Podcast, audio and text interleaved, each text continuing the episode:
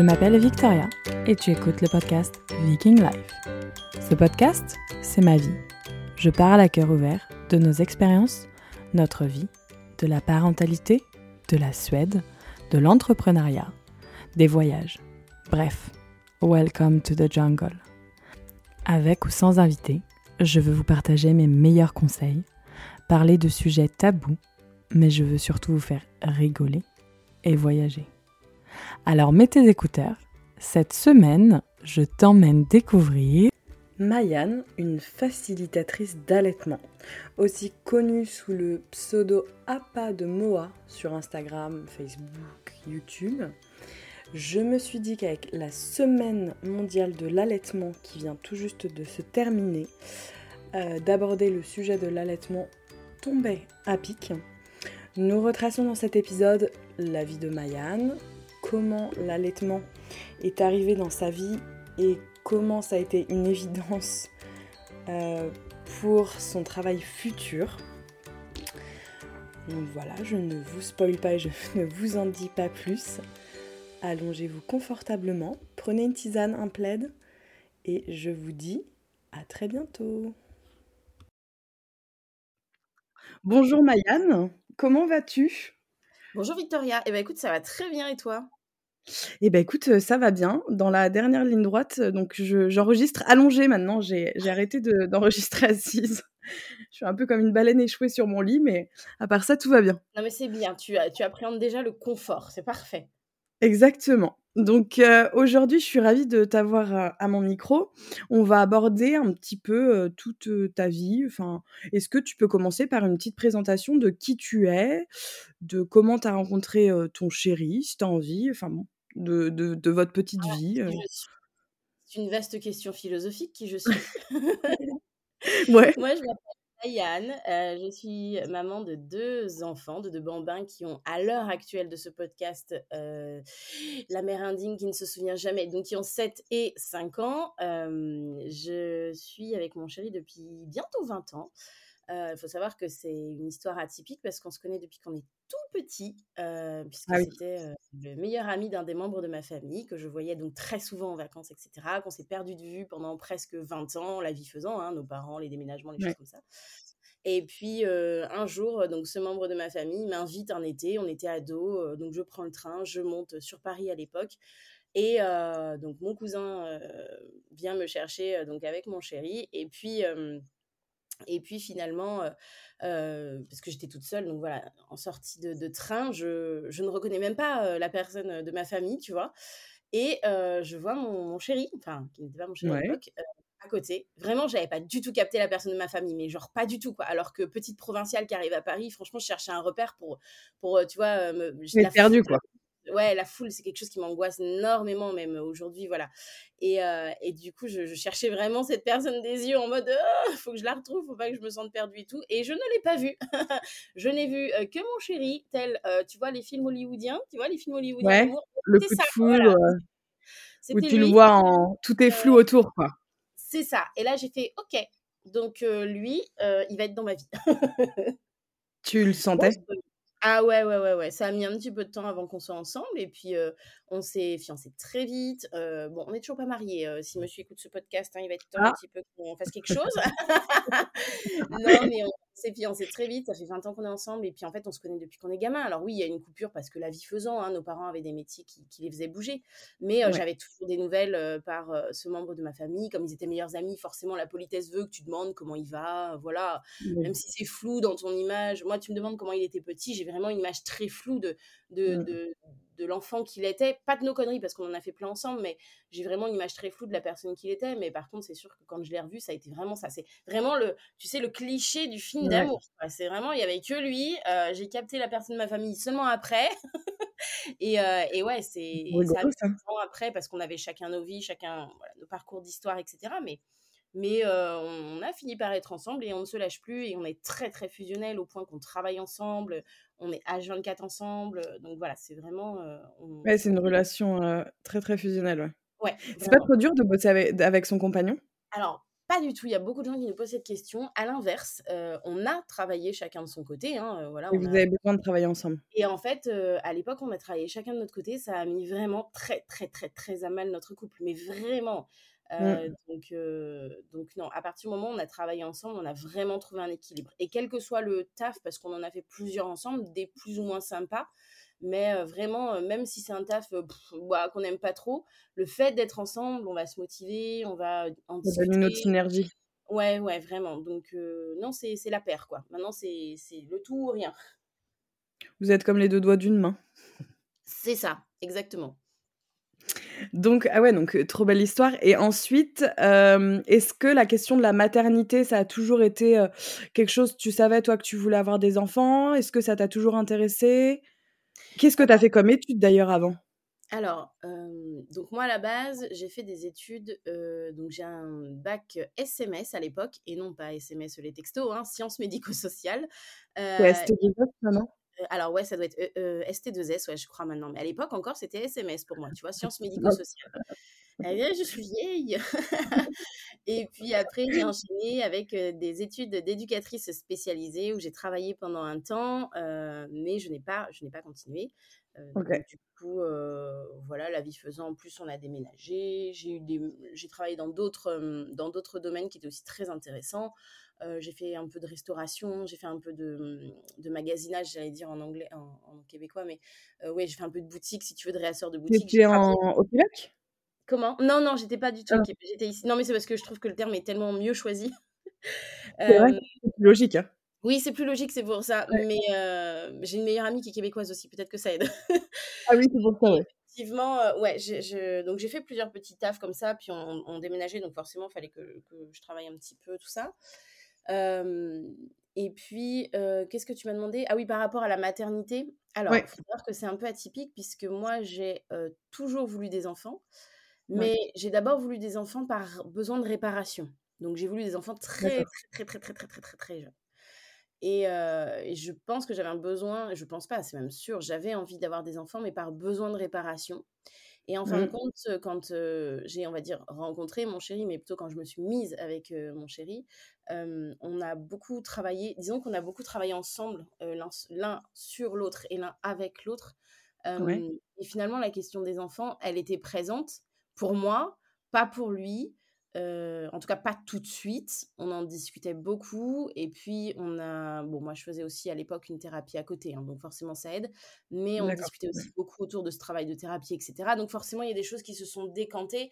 Et lui, il savait que j'avais un besoin d'enfant par réparation parce qu'il connaît mon histoire, etc. il a une très grande part. Et, et du coup, il savait, mais il me l'a jamais dit. Et c'est quand moi, j'ai mis les mots dessus, que pas tout de suite, évidemment, il n'a pas sauté sur le truc. Il t'a laissé faire son voilà, il m'a laissé faire mon cheminement. Et puis, effectivement, maintenant, quand on en parle, il me dit, mais oui, tu avais de toute façon un besoin d'enfant par besoin de réparation. Parce que, puis là, on part sur des discussions, etc. Mais donc, c'est venu beaucoup plus tard. Et puis, j'ai un compagnon qui est très sécurisant au niveau de du, développement de la vie. Je m'explique, c'est que pour lui, avant d'avoir des enfants, il fallait qu'on soit par exemple propriétaire. C'était une des prérogatives. Marié, tout on s'en fout, mais propriétaire, oui, tu vois, parce qu'il arrive quoi que ce soit. Ouais, voilà, une espèce de sécurité, si tu veux, de mettre à l'abri sa famille, etc. Euh, il, est en ce sens, on va dire, euh, très patriarche. Alors, c'est un équilibre, hein, je suis très matriarche aussi, mmh. mais tu vois, il a ce côté très protecteur du patriarche de je vais mettre en sécurité ma famille, je vais m'assurer que tout va bien, que tout le monde est à manger, que tout le monde est. Alors, on bosse ensemble, hein, les revenus, euh, on les amène à deux de toute façon, mais, mais il y mmh. a ce côté très protecteur, on va dire, dans le sens patriarche, dans le sens voilà, du, protecteur que moi j'ai. Ah, puis c'est ce qu'il avait besoin aussi pour être papa et dans de bonnes conditions, entre guillemets. Tout à fait, par rapport à sa mmh. propre histoire, voilà, on se connaît l'un l'autre. Donc, finalement, eh ben oui, comme on discute de tout, si tu veux, tout découle assez naturellement parce que vraiment on découle, on, parle d'absolument tout, même ce qui peut être gênant. C'est vrai que c'est hyper intéressant ça. Enfin, pourquoi avoir des enfants et avec tes propres histoires, propres blessures, etc. Ben oui, oui, c'est ça, c'est ça qui est intéressant. Mmh. Et, on a d'en parler. Ouais, on a beaucoup travaillé là-dessus, on en a discuté. Bon, moi, j'ai fait mon cheminement à l'époque, euh, voilà, en faisant ma thérapie. Euh, il m'a accompagné là-dedans, dans le sens, voilà, être à mes côtés. Euh, bah, une thérapie, t'as des hauts, t'as des bas, et des fois, tu pètes des câbles. Enfin, voilà, toujours être à côté. c'est ça, on est toujours à côté l'un de l'autre. Si tu... On est fusionnel, mais sans jamais être interventionniste. On est à côté de l'un de l'autre, et on est ouvert à ce que l'autre... Respecter le cercle personnel de l'autre. Voilà. Mmh. Et on est ouvert à mmh, Ah oui, oui, oui, oui, vraiment là-dessus, je sais que mmh, j'ai et on a beaucoup de chance. Ouais, ouais. Parce que même les ouais, pas tout le monde arrive à arrive à arriver enfin arrive à arriver mais pas tout le monde arrive à cette notion de respect de l'autre d'écoute de l'autre et de bah, ça, se pas, ça se fait pas facilement hein. je vais pas bah dire que ça s'est fait en un claquement de doigts on a eu des hauts on a eu des bas on a eu des grosses disputes on a eu comme tous les couples j'ai envie de te dire mais il y a quelque chose qui fait, me demande pas pourquoi, il y a quelque chose qui fait que on est toujours là. Comment? C'est vos personnalités aussi. Peut-être, peut-être. Et pourtant, on a deux signes astro de merde, hein, les astrologues. quoi? On est tous les deux taureaux. ah mince. ah oui, oui. Puis alors, lui, il est un truc genre taureau ascendant scorpion, et moi, je dois être un truc du genre taureau ascendant avec une autre bêta corne, tu vois. ouais, donc le truc, ouais, j'imagine bien le cocktail explosif. Ah mais, ouais, ouais, improbable. Mais, mais ça, ça match. Mais ça match très très bien et même dans les moments, on va dire, d'explosion, parce que ça nous arrive comme tous les couples, tu vois, on n'est pas. Bien sûr, oui. Ça nous arrive. Et ben, et ben, on va péter un câble et puis et puis on va pas. En fait, le truc. Et je les pense choses que c'est. On va pas tenir rigueur des mots qui sont sortis parce que on avait mmh. besoin de les sortir, fallait que ça sorte, c'était sous pression et c'est sorti. Voilà. Mmh. Alors après, on va dire, bah, t'as dit ça, ça m'a blessé. Ah oui, non, mais en fait, je ne le pensais pas, mais tu sais, j'étais très, très fâchée, très fatiguée, très machin. Mmh. Je suis désolée, vraiment, c'était pas du tout. En fait, en vrai, c'était même pas contre toi. Ça m'a énervé. Je sais pas, mon dossier là m'a énervé. tu vois, voilà. On va vraiment, même ça, on va le remettre à plat. On va C'est hyper intéressant de mettre des mots là où il faut. Et vous y arrivez très bien, visiblement. Je suis très. alors, c'est marrant parce que lui, il n'est pas très verbal, il est pas très, tu vois, c'est pas trop son truc. Mais moi, je suis très, très accrochée aux mots. Et je pense que par amour aussi, euh, il, a, il a travaillé là-dessus, tu vois? C'est un des trucs sur mmh. lesquels il a pu travailler parce que, parce que des fois, on dit les choses comme ça vient. Puis moi, je prenais, moi, j'ai travaillé aussi là-dessus. C'est-à-dire que lui, il dit les choses comme ils viennent. Et moi, je prenais tout premier degré, tu vois? Et j'ai appris aussi à me distancier, à me dire, OK, non, mais là, en fait, il est fâché, là, il est fatigué, là, il est machin, là, il est... Et même des fois, il y a des fois où l'un de nous va être, tu sais, on va, ça t'arrive, tu sais, tu te lèves, t'es de mauvaise humeur, tu sais que tu vas être désagréable avec tout le monde. Tu le sais. ouais. Ah ouais, tu, tu, sais que ça va être, tu, vas être au taquet avec la moindre personne qui va te saouler pour une agrafeuse, ça va être, ça va être terrible. Merde, j'ai pas coupé mon son. C'est pas grave. Hop, voilà. Donc tu, le, tu le sais si tu veux. Et ces matins-là, c'est vrai que, ou ces journées-là, tu vois, quand on commence à le capter, on fait OK. Donc c'est simple, on se parle pas et on verra demain. Hein? Voilà. c'est ce qu'il faut faire. Enfin, c'est c'est même euh, c'est les limites quoi. Ah oui, oui, il y, a vraiment des jours où c'est waouh, waouh, waouh, waouh. Alors lui me dit, je sens que tu vas être chiante toute la journée, euh, on va s'en tenir au minimum, voilà. Et il y a des jours où je me dis, je suis, oh putain, ça va être relou, ça va être relou. Tu sais quoi? On se parle plus tard, hein Voilà. On se voit demain. Hein très minimum de la journée, en mode euh, vraiment, passe-moi le sel, passe-moi le poivre, et puis ça ira bien, tu vois. Mais c'est pas grave parce que ça respecte l'autre dans ce qu'il est à ce moment-là aussi. Et, c'est, et, on peut pas être tous les jours tout rose, c'est pas grave. C'est rigolo que tu me racontes ça parce que j'ai du mal des fois, moi, à faire ça. Parce que même si je vois qu'il va être hyper embêtant, euh, Oscar, mon compagnon, et ben si j'ai besoin de parler, des fois, j'arrive pas à, respecter. Ça, c'est un vrai souci. Et là, il a, mais tu me respectes pas. Donc, c'est rigolo que tu mettes euh, cet exemple-là en avant. Parce qu'il faut vraiment que je travaille là-dessus, moi. Alors moi, j'ai eu pendant très longtemps des... Alors aujourd'hui, j'ai des enfants, donc je peux pas poter avec les enfants, même si c'est pas de ce, donc, ce qui me préoccupe. Mais ça m'arrive encore. Hein, des fois, j'ouvre une page d'ordi et j'écris, ou je prends un carnet et j'écris. et je, vais comme ça, tu vois, coucher sur le papier ou sur l'ordi tout ce qui me passe par la tête et qui, me saoule et que j'ai besoin de, lâcher. Mais finalement, il est pas là. l'autre. Voilà, et puis le lendemain, je vais, je vais lui en reparler du coup. Ouais. C'est une bonne idée, ça. C'est un bon type à avoir. Ben oui, parce que du coup, ça, te permet de toi de pas être dans ton truc, tu sais, de tu, tu sais, tu vas mâchonner toute la journée les trucs que tu as Oui, c'est exactement ça. Ah, puis du coup, c'est peut-être un truc positif, mais comme tu peux pas l'exprimer parce que l'autre n'est pas en, position pour accueillir tes émotions à ce moment-là, bah tu sais, tu vas ça va devenir une frustration, puis la frustration, ça va devenir de la colère, puis après tu vas lui en vouloir parce que tu n'as pas pu lui parler. Et en fait, c'est l'engrenage. Non, mais c'est l'engrenage pourri, en fait. Donc, euh, bah, oui. c'est comme hier Et soir. après, tu t'engueules pour rien, quoi. Mais oui, mais complètement. Parce qu'en Mmh. fait, tu t'engueules parce que tu as pas été dans le respect de ce que l'autre, il était ou comment il était. Mais c'est comme hier soir, tu vois, il vient avec, il avait entendu un truc dans un reportage et puis il il me dit: «Oh, j'ai un truc à te dire et tout». C'était un reportage sur les enfants et cetera et je lui dis: «Écoute, je me tape une méga crise d'anxiété depuis, aujourd'hui. Est-ce que vraiment tu as envie d'en rajouter une couche?» il me dit: «Je peux pas garder ça pour moi, mais je te fais la version soft». Je dis: «Bon, allez, Ouais. c'est un compromis, vas-y, fais la version soft». Bon, il m'a fait la et effectivement et et après on en déconne parce que je le fais: «Bon, est-ce que ça m'intéresse?» il me dit: Ça «Ah t'intéressait pas trop sur le moment présent? Et tout et puis il me dit: «Oui, mais bon, fallait» mais il était tout excité, tu sais, il avait vraiment besoin de lâcher son truc. Puis en fait, Oui. bah, tu en joues parce que c'est de le voir, tu sais, en mode un peu excité, un peu machin, où tu te dis: «Mais c'est drôle parce qu'il ressemble à un gamin, tu sais, qui a vraiment un truc à te dire», tu sais, genre: «Heu, maman, maman, maman, maman, maman», tu sais? Ouais, c'est ça. c'est ce côté un peu où on joue un peu parce qu'on se connaît, on joue sur nos personnalités, donc du coup, c'est un peu le côté drôle aussi de la situation. Puis finalement, OK, il a lâché son truc en faisant un compromis parce qu'à ce moment-là, je pouvais pas trop non plus. Et puis en même temps, je rigole parce que, bah, je le vois, tu sais, dans son côté très: «Ah, faut que je t'en parle»? Donc bon, et qu'est-ce que tu lui as dit après? Ça bah t'intéressait pas? bah, si, si, en fait, ça m'intéressait et puis on en a on en a parlé parce que justement, c'était un un fait d'actualité qui était quand même très intéressant au final et et on en a parlé et puis après, je lui dis: «Oui, mais quand même», il me dit: «Je te fais un câlin si tu veux». «Ouais, allez, fais-moi un câlin». Tout se résout avec les câlins. Ah Mais hem, mais du coup, heu, quand est-ce que vous avez, heu, donc du coup, une fois que vous avez cheminé, heu, fait votre, heu, votre petit chemin de couple et que vous étiez prêts tous les 2 à avoir des enfants, là, vous avez eu le 1er? Heu, ouais, Assez c'est ça, c'est ça. On s'est mis en route, j'allais dire. Ouais. Et est-ce que tu avais une idée, heu, de ta parentalité? Est-ce que tu avais une idée de ta maternité? Est-ce que tu étais déjà hyper renseignée sur le sujet ou? J'avais une idée de ce que je ne voulais pas reproduire. Ouais, Mais à part ça, j'avais pas de préconçus, j'avais pas d'idées, j'avais pas de de toute façon, je suis, heu, issue d'une famille recomposée, heu, avec, heu, 21 ans d'écart avec le plus jeune. Donc de toute façon, je sais Ah oui. pertinemment que la parentalité, c'est quelque chose qui évolue en fonction de qui tu es, de l'âge que tu es, de la famille dans laquelle tu te trouves, de de la, Ouais. mmh, composition familiale dans laquelle tu te trouves à ce moment-là, en tant que parent, je parle, hein, et Oui, des moyens que tu as. Parce que moi, mes parents, chacun de leur côté, n'ont pas eu les mêmes moyens quand moi j'étais petite que quand le dernier de la fratrie recomposait. Je Du coup, il a d'ordre 21 ans de moins que toi, le Ouais, dernier? c'est ça, c'est ça, OK. tout à fait.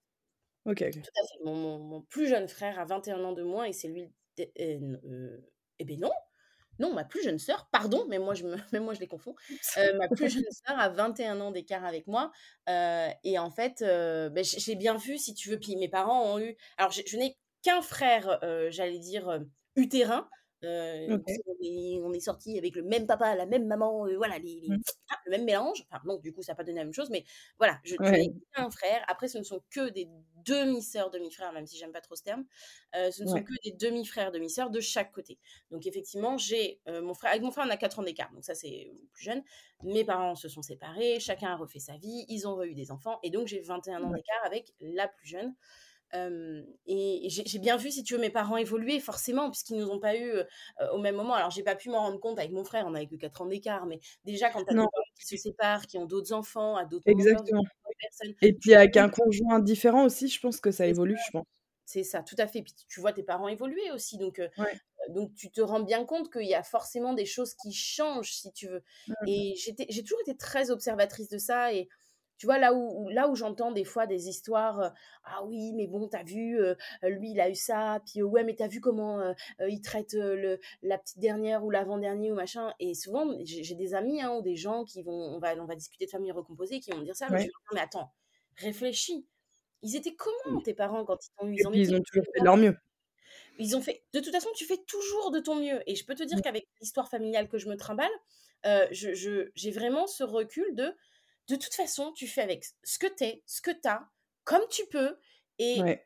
il y a il y a une une phrase que j'ai entendue il y a pas longtemps, «Les parents font pas toujours comme ils veulent, mais ils font surtout toujours comme ils peuvent» et c'est vrai. Exactement.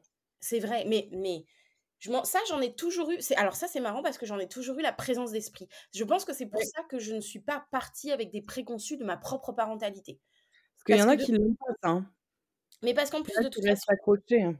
En étant issu d'une famille nombreuse, si tu veux, j'ai bien vu qu'on était tous des enfants aussi différents. Donc, comment tu veux te projeter? Tu, ne connais pas la personne que tu portes. parentalité par, enfin, par famille. Mais oui. sera Et ce sera par complètement différent, même entre, entre, entre des, des frères et sœurs issus d'une même fratrie, ce sera forcément différent. Moi, je vois euh, deux de mes sœurs qui sont donc issues du même couple parental, elles ont 10 ans d'écart. Forcément que c'est différent, tu vois? Euh. Et en fait, j'ai toujours vraiment eu ce truc en tête de je peux pas me projeter parce que, un, je ne sais pas ce que Je vais devenir plus tard, et deux, je ne connais pas le bébé que je porte. Ouais, c'est vrai ça. Je le connais pas. Qu'est-ce qu'il est? Qu'est- Qu'est-ce qu'il ou elle est? Ok, c'est un bébé qui bouge beaucoup dans mon ventre pour l'instant. Ok, alors c'est un bébé qui bouge. Super. Et, et- mais je ne sais pas. Est-ce qu'il sera timide? Est-ce qu'il sera introverti, extraverti? Est-ce que, est-ce que, Il y a plein, que- plein, plein de critères, ouais. Enfin, de paramètres. tu vois. Donc, euh, qu'est-ce qui sera Je ne sais pas en fait. Donc, comment te projeter sur un truc où tu sais pas? Mmh, c'est vrai ça. Pour moi, la parentalité, c'est euh, c'est être en permanence, en tant que parent, mais aussi en tant qu'enfant, être en permanence un scientifique social. En permanence. Tu te dois, tu es sur le terrain et tu vas étudier les comportements, Ouais. les actes, les mots, les... tu vas étudier l'autre. Et faire des tests aussi au final, hein, parce que tu testes Mais un tu fais truc, ça pas, l'essai-erreur. tu, tu Je, je- dis toujours, si on sortait le manuel qui va avec, croyez-moi les gars qu'un manuel de plus de 1000 pages, on le sentirait passer dans l'utérus. c'est vrai. Donc, aux dernières nouvelles, il n'est pas passé avec. Donc, je dois le construire. Donc, Ouais. Mais en fait, c'est un peu la même approche aussi, je pense, que nous, on a eu en couple. C'est-à-dire que oui, on se connaissait depuis qu'on était enfant. En même temps, on s'est pas vu pendant 20 ans. Donc, tu penses, pff, on était des gamins, on était des petits minots quand on s'est vu pour la dernière fois. On était des jeunes adultes quand on s'est revus euh, 20 ans après. Et, et on était forcément des jeunes adultes avec des histoires. Il a fallu déjà tout remettre ça à etc. des bagages, etc. Donc, il y avait tout ça à travailler. Et puis, forcément que après, on a travaillé toutes ces choses, on a évolué ensemble, on a fait des projets ensemble, et puis on a eu des enfants ensemble. Quand on a eu des enfants, une des pensées qu'on avait vraiment et qu'on s'était toujours dit, c'est de toute façon, à partir du moment où on aura des enfants, on ne se connaît plus. Parce qu'en fait, il va falloir qu'on réapprenne qui on est Ah oui, en tant ouais, que parent. ouais. C'est vrai ça. Mais on Parce est vraiment dans une, le postulat de départ. une- À partir du moment où on va avoir un enfant, Ouais. on ne se connaît plus. Tout ce qu'on a appris l'un de l'autre, alors, ne peux pas dire que tu vas le jeter à la poubelle, évidemment que non. Mais tu pars du, du principe que tout ce que tu as appris de l'autre, tu le gardes dans un coin de la tête, mais tu ne te connais pas. Alors, parce que, un, tu ne te connais pas toi-même, tu ne sais pas Ouais. qui tu vas être en tant que parent, et deux, il va falloir faire l'apprentissage de toi, puis le réapprentissage du couple. Donc oui, tu as de la base, mais avec cette base, il faut construire quelque chose de nouveau. Ouais. Donc je, je pense qu'avec nos enfants, ça a été la même chose. C'est-à-dire que oui, on va avoir un enfant, mais on ne les connaît pas. On peut, on Non, peut pas projeter quoi que ce soit. On ne peut pas projeter si on sera des parents cool, des parents euh, sévères, est-ce qu'on sera dans la parentalité positive et bienveillante, est-ce qu'on sera...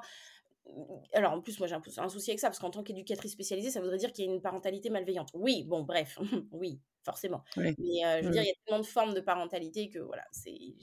Bref. J'ai parfois des mal avec certains concepts, mais je comprends l'idée. Mais tu, tu peux pas savoir... qu'il y a des étiquettes surtout au final. Ah oui, et je suis vraiment anti-étiquette. En plus de ça, c'est un Ouais. truc, je- c'est mon côté euh, peut-être euh, anti-norme sociale. Mais en fait, c'est simple, quand tu commences les études d'éduc, la première chose qu'on te dit, c'est que la norme n'existe pas. Mm. C'est le Mais truc qu'on te rabâche pendant toutes tes années d'études. La norme n'existe pas. Et effectivement, quand tu travailles en institution avec des personnes, pour ma part, en situation de handicap moteur ou physique, euh, ouais, c'est clair que les gars, la norme n'existe pas. Parce que ce que tu peux adapter à l'autre- à à l'un, tu peux pas forcément l'adapter à l'autre. quoi. Donc, euh, on est d'accord. Donc, à partir de là, ben, je pouvais pas euh, penser, si tu veux, ce que j'allais être comme moi comme mère, et puis nous comme couple parental, parce que ben, on se connaît, moi je me connaissais pas en tant que mère, on se connaissait pas en, en- en tant que couple parental, et on ne savait pas quel enfant on allait avoir. Donc, Mais c'est hyper intéressant parce que du coup, tu n'avais aucune attente. Parce que je pense que la société met pas mal de pression sur comment tu dois être en tant que mère, comment tu dois être en tant que père, comment tu dois élever ton enfant. Et du coup, tu avais réussi à, se dé- à te détacher de il n'y a pas de normes, je ferai avec mon bagage, on fera ensemble et et il y a là, quoi, un petit peu. c'est c'est un peu ça.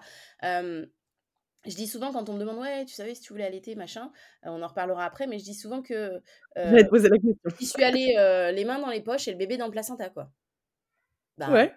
voilà on verra. En fait si tu veux j'ai alors après j'ai aussi ce caractère que peut-être un qui, qui m'est propre et qui fait que de toute façon je m'en bats les boobs, mais complet, de ce que les gens peuvent penser de moi. Mais pour te dire à quel point ça remonte, c'est-à-dire que je me souviens d'un épisode au collège où on, allait, on allait au salon des métiers, tu sais, comme tous les ans. Ouais, En gris clair, voilà, super. Je portais mmh. des, petits talons à l'époque, hein, voilà, machin. Et puis, mmh. au moment de partir, donc, toutes les classes sont rassemblées avec, tu vois, une, une comment on un rang par classe, etc. Et nous, notre, notre collège, il y avait une particularité, c'est qu'il y avait, dans la cour, il y avait un endroit où, en fait, il y avait une espèce de passage creux. Et quand il pleuvait, ce truc, c'était une mare, mais une mare. Alors, tu pouvais l'éviter sur un côté, mais euh, l'autre. C'est une mare, quoi. Et donc, bah, on fait l'appel, machin, patacoufin. Et puis, j'avais oublié un truc dans mon casier. Bon, je, les casiers étant en extérieur, je vais à mon casier, je chope le truc que j'avais oublié, je recours vers mon rang et je passe au milieu de cette mare. Et bien sûr, je m'étale de tout mon long. trempée de la tête aux pieds, alors que bien sûr au collège, hein, je m'étais un petit peu, euh, que ma mère me laissait un petit peu make tu vois, un petit peu coiffée, machin, parce que quand même tu vas à des métiers, donc ma mère m'a laissé me faire un peu bien, tu vois, machin. Et là, tu t'étales de tout ton long dans la seule et unique énorme flaque d'eau que tu ne peux pas louper. Donc tu es trempé, tu es trempé. Trempé. Et je me, bien sûr, tous les autres élèves en rang qui se retournent, tu sais, comme dans un film, à la tête unanime, qui se retournent vers toi en mode schrack, et là, tu fais, OK, j'ai deux solutions. Soit je me morfonds et j'essaye de toute façon de me cacher que mal, mais tout le monde. Ça, va faire, c'est même pas, ça va faire le tour du collège. Tout le monde l'a vu de toute façon, donc euh, je suis foutu. Et je me suis dit, ok, tu sais quoi? Foutu pour foutu, rigole de toi-même avant que eux aient le temps de rigoler. Et je me suis marrée. Et j'ai vraiment gueulé dans la cour.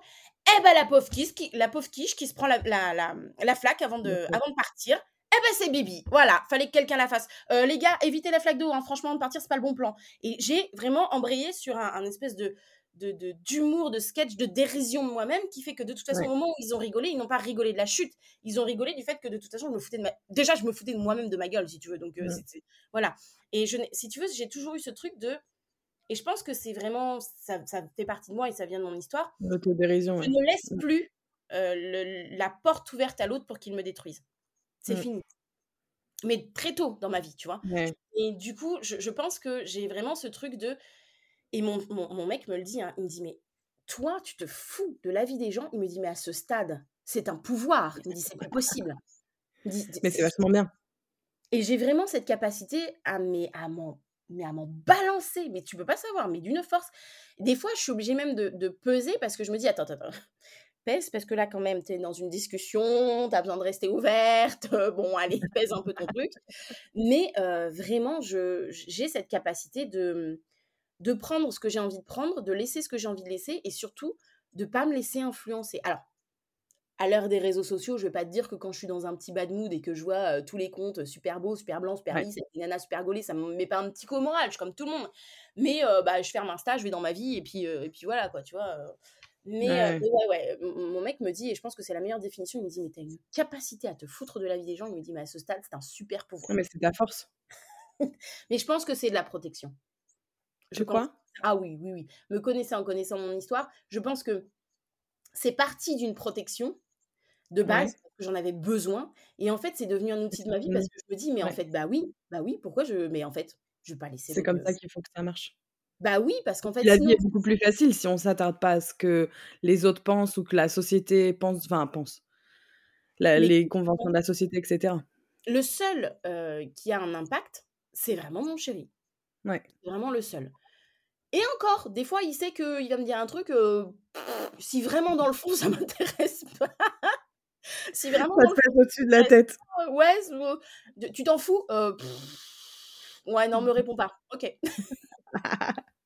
je, prends le joker pour cette question. Et, du coup, l'allaitement, comment ça. Donc, tu as déjà répondu à la question comment ça t'est venu Tu y allais au feeling. Est-ce que tu as eu besoin de te faire aider? Est-ce que ça a marché du premier coup? Comment Enfin, raconte-nous ton expérience sur l'allaitement. Alors l'allaitement, moi je ne me suis pas renseignée. J'avais vu donc ma mère allaiter, ma dernière sœur, un petit peu et puis, Tu t'étais heu renseignée sur le postpartum aussi ou on n'en parlait pas Ah trop à l'époque? à l'époque, pas déjà à il y a l'époque, il y ouais, il y a presque 8 ans, on n'en parlait pas autant qu'aujourd'hui, hein. En toute fran en toute Bah franchise, il y a ça, ouais. il y a des des, mmh, des sujets qui ont fait un pic avec les réseaux sociaux et c'est très Ouais. bien. Mais mais non, à l'époque, on n'en parlait pas du tout. Heu, j'avais donc j'avais vu ma mère allaiter, j'avais vu, heu, la sœur de mon chéri allaiter jusqu'à presque 18 mois et à l'époque, je me souviens, mea culpa, avec mon chéri, on se regardait en mode: «Heu, non mais 18 mois, ça va, on va se calmer quoi, on va pas aller jusque là quoi». Ouais. Mmh. Aujourd'hui, on se regarde parce qu'il y a que nous qui le savons et on se regarde en mode ignorant pas de d'enfant à l'époque. C'est ça. c'est ça, tu vois? Donc Ouais. heu, donc voilà, donc non, non, moi je me suis surtout pas du tout informée. Moi, j'ai été de celles qui ont fui toute forme d'information, excepté les cours de prépa à la naissance et encore, pour ce qu'on y apprenait, franchement, j'ai C'est rentré d'une oreille, c'est sorti de l'autre? Ouais, ouais, c'est rentré d'une oreille si tu veux, à l'époque, je savais même pas que je voulais allaiter, mais ça m'a paru tellement, une Naturel, ouais. non, il y a eu un truc qui s'est passé qui m'a paru d'une telle injustice qu'à un moment donné, je me suis fait: «Ouais, en fait, les meufs, elles te disent ce qu'elles ont envie de dire, quoi». C'est-à-dire qu'à un moment donné, on aborde le cours de l'alimentation des bébés. Donc. Heu, il y avait une maman moi, j'avais jamais de questions, je laissais toujours les autres, moi, je suis très observatrice. Et heu, donc il y a une maman qui pose des questions sur l'allaitement. Et puis, heu, la sage-femme lui a répondu du tac au tac: «Oui, alors, l'allaitement, du coup, on va y passer 5 minutes, mais bon, pour pas être en déséquilibre avec les autres, on n'en parle pas longtemps». OK, donc on parle d'allaitement ouais. 5 minutes, un truc comme ça.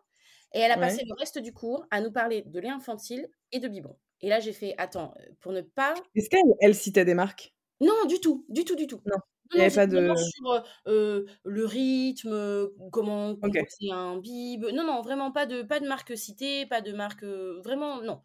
Mais c'était ce déséquilibre du, pour pas, pour pas imputer les autres, on en parle un petit peu, mais et en fait, elle parle genre, allez, je vais peut-être être un peu exagérante, mais peut-être 5 minutes, de de l'allaitement et Ouais. puis, heu heu, 10-15 minutes, 20 minutes de de de de lait infantile, de préparation commerciale pour nourrissons et là, Du coup, il y a quand même un déséquilibre dans l'autre sens? j'ai fait: «Attends, tu veux pas déséquilibrer le truc, mais tu viens Ouais, de le faire, clair. en fait». Donc du Ouais. coup, la personne qui avait posé des questions sur l'allaitement, au jour d'aujourd'hui, avec les connaissances que j'ai, je me dis: «Mais la pauvre, en fait, elle a eu 0 info». Mais Ouais. vraiment, heu et heu et je me dis: «Mais non, c'est pas équitable, en fait» et à partir de ce moment-là, de ce cours-là, je me suis dit: «En fait, elles nous disent bien ce qu'elles veulent, en fait». Donc Ouais. c'est rentré pour avoir 2-3 notions, mais heu, c'est pas resté, quoi. Ouais, OK. Voilà, donc je le faisais plus pour les exercices de détente, pour, heu, oui, que plus le côté, le compagnon qui accompagne, tu vois? C'était plus ce Mmh. côté-là, nous, qu'on en a retiré, tu vois? Ouais, ouais et Heu quand ton bébé est né, Alors mon bébé mon 1er bébé est né, donc c'est, c'est mon fils. Ça a été très particulier puisque césarienne d'urgence. Donc moi, je fais partie des très rares cas qui ont des contractions irrégulières jusqu'à la fin.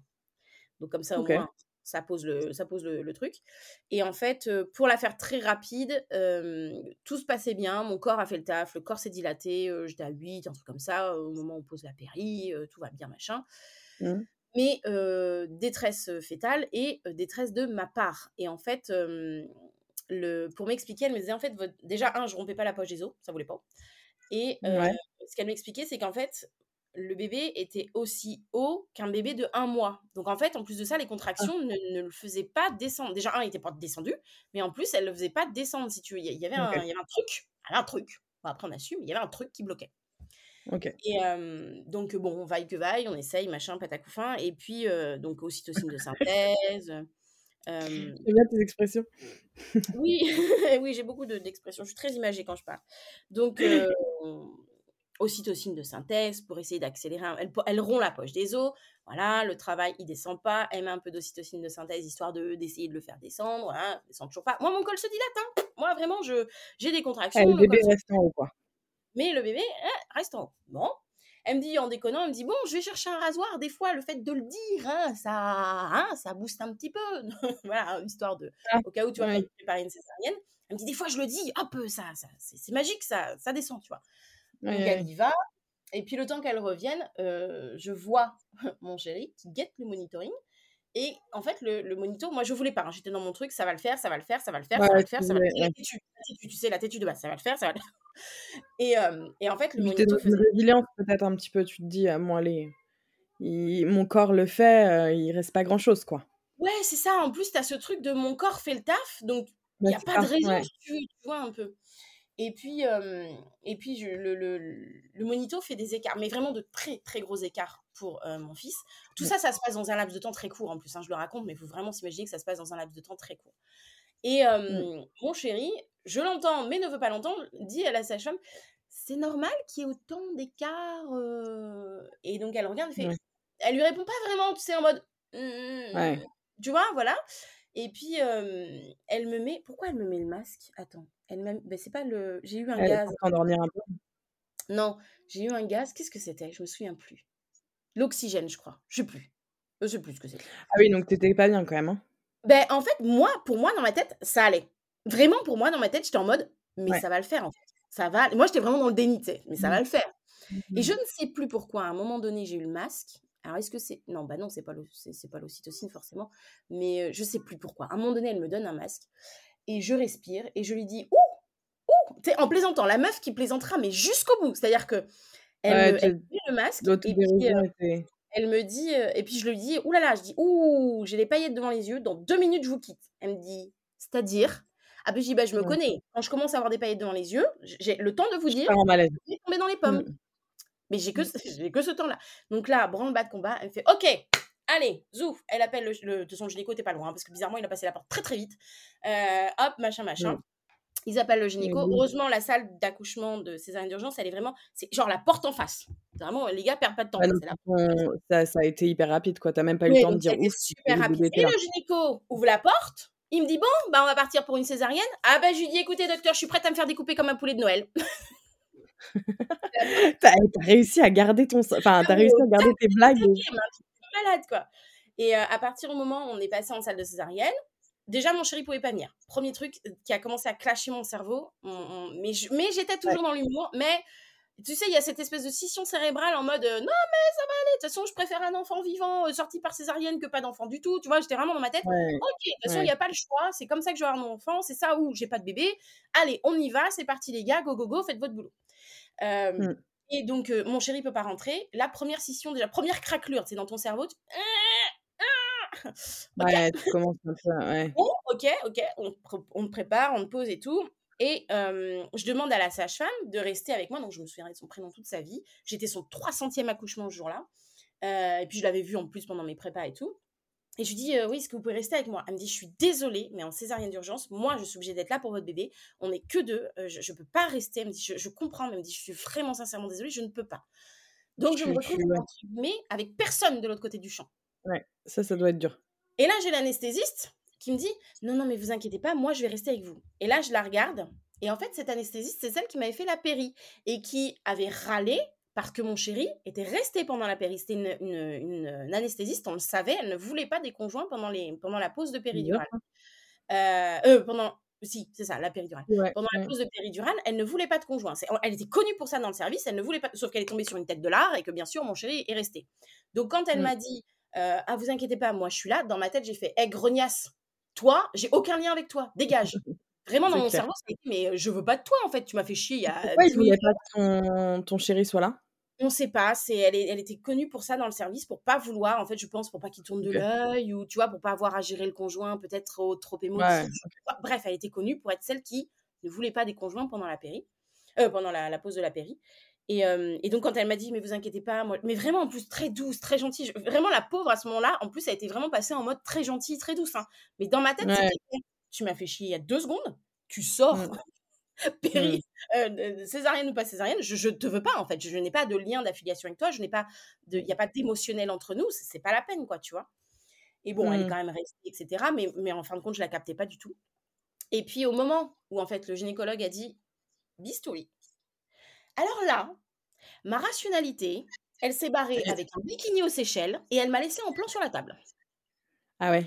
à partir de ce moment-là, c'était terminé. Dans ma tête, c'était oubliez pas une compresse, oubliez pas une compresse, oubliez pas une compresse, oubliez pas une compresse, oubliez pas. Et Et il y parce que.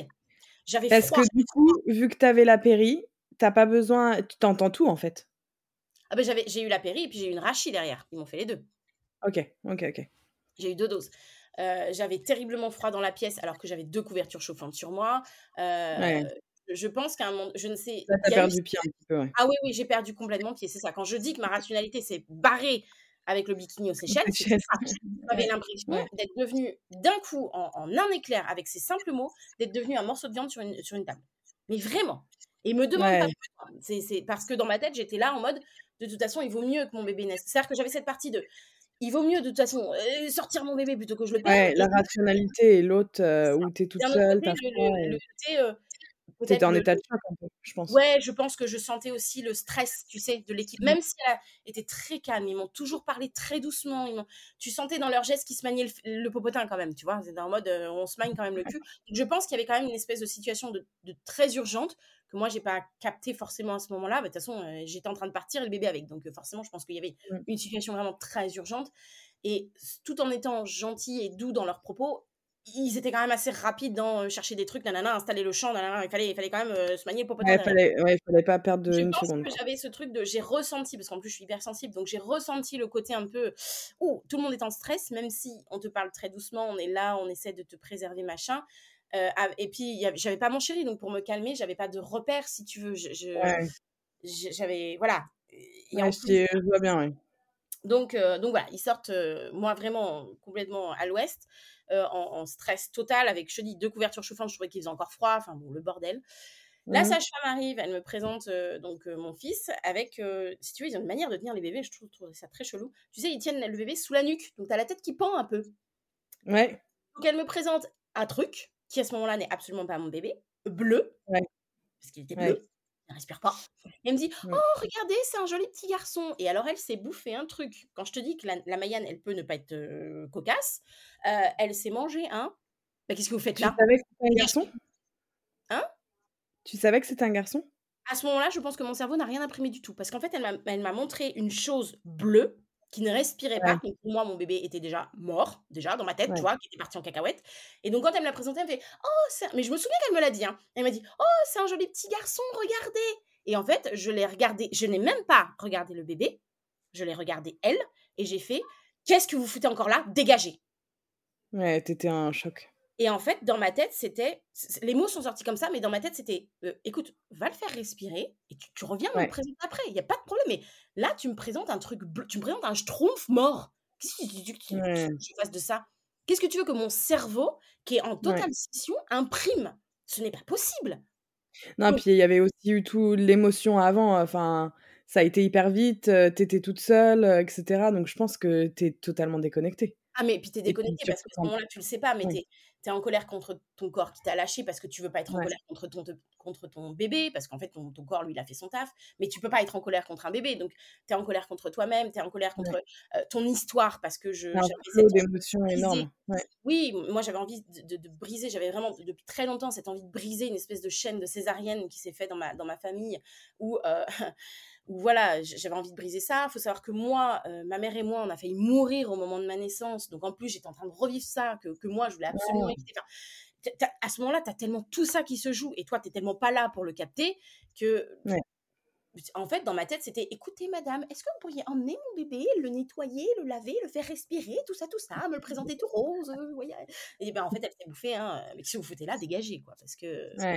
Et je n'ai pas regardé, à ce moment-là, ce n'était pas du tout mon fils d'ailleurs, à ce moment-là, je n'ai pas regardé le bébé. pas ouais. C'était même pas mon fils et je n'ai pas regardé le bébé. J'ai vu un amas bleu entre ses mains et je lui ai dit dégager. Parce que c'était pas possible. Donc bon, euh, elle emmène mon fils. Euh, à ce moment-là, la porte s'ouvre, l'horloge était en face. Je sais donc que mon fils est né à 21h11, mon conjoint était juste en dessous. Euh, et là, je... on se connaît tellement, si tu veux, que je croise son regard et je le vois déjà qu'il est plutôt d'un teint plutôt blanc, hein, voilà, comparé à moi qui suis un teint méditerranéen, tu vois. Et là, je le vois, il est transparent le mec. Et je me dis, oh putain, il y a un. Oh. C'est là aussi que mon cerveau se dit, oh putain, il y a un problème. Ouais.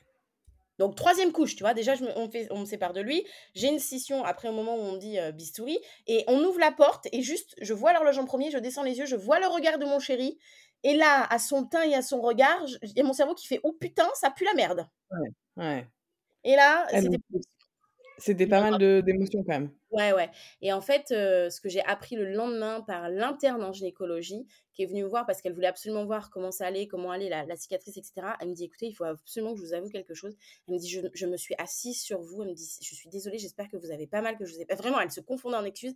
Elle me dit, mais c'est la première fois qu'on a une maman qui tremble autant et qu'on est vraiment obligé dans, dans, un maintien de force pour me recoudre, etc. Quoi. Donc, elle était morte. T'as eu un, tel, un tel, as eu un tel choc oui, mais moi, je m'en suis pas rendu compte. J'avais juste, pour moi, j'avais juste froid. Et en fait, elle me dit, et je pense qu'elle était elle-même choquée de la situation parce qu'interne en gynéco, elle me dit, j'espère que je vous ai pas fait mal, que vous avez pas mal au poignet. Enfin voilà, elle me dit, on a dû vraiment vous tenir. Tu t'en souviens pas Et moi, je m'en souviens pas du tout, mais pas du tout. Mais elle, vraiment, visiblement, ça l'a, ça l'a, marqué dans son, dans son apprentissage.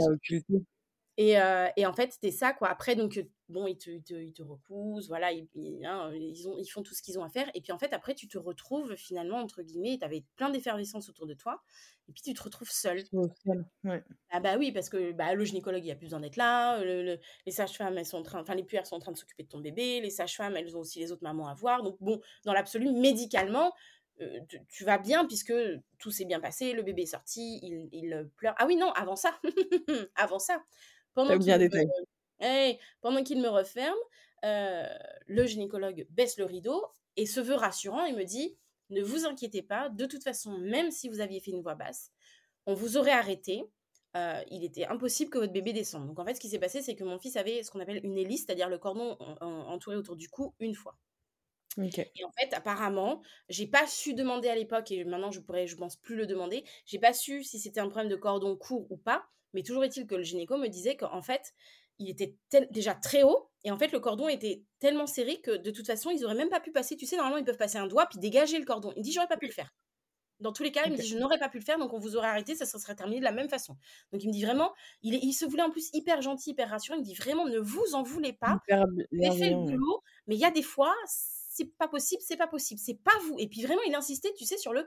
Et vraiment, je pense qu'il a eu raison parce que sur le moment, j'entendais pas, mais avec le recul, ces mots me sont revenus régulièrement et je me dis, mais quand je me refais le film, je me dis, bah oui, oui, j'ai eu des contractions, le col s'est ouvert, euh, j'avais des poussées. Euh, oui, euh, j'ai fait mon taf en fait. Je peux pas m'en vouloir à moi. J'ai fait mon taf, mais il y a des fois, bah, tu sais pas. Ça, c'est... Donc j'ai pas su à l'époque. C'est vrai qu'on la deuxième est non césarienne aussi? Ouais, ouais, ouais. Je, je, te le raconte après si tu veux.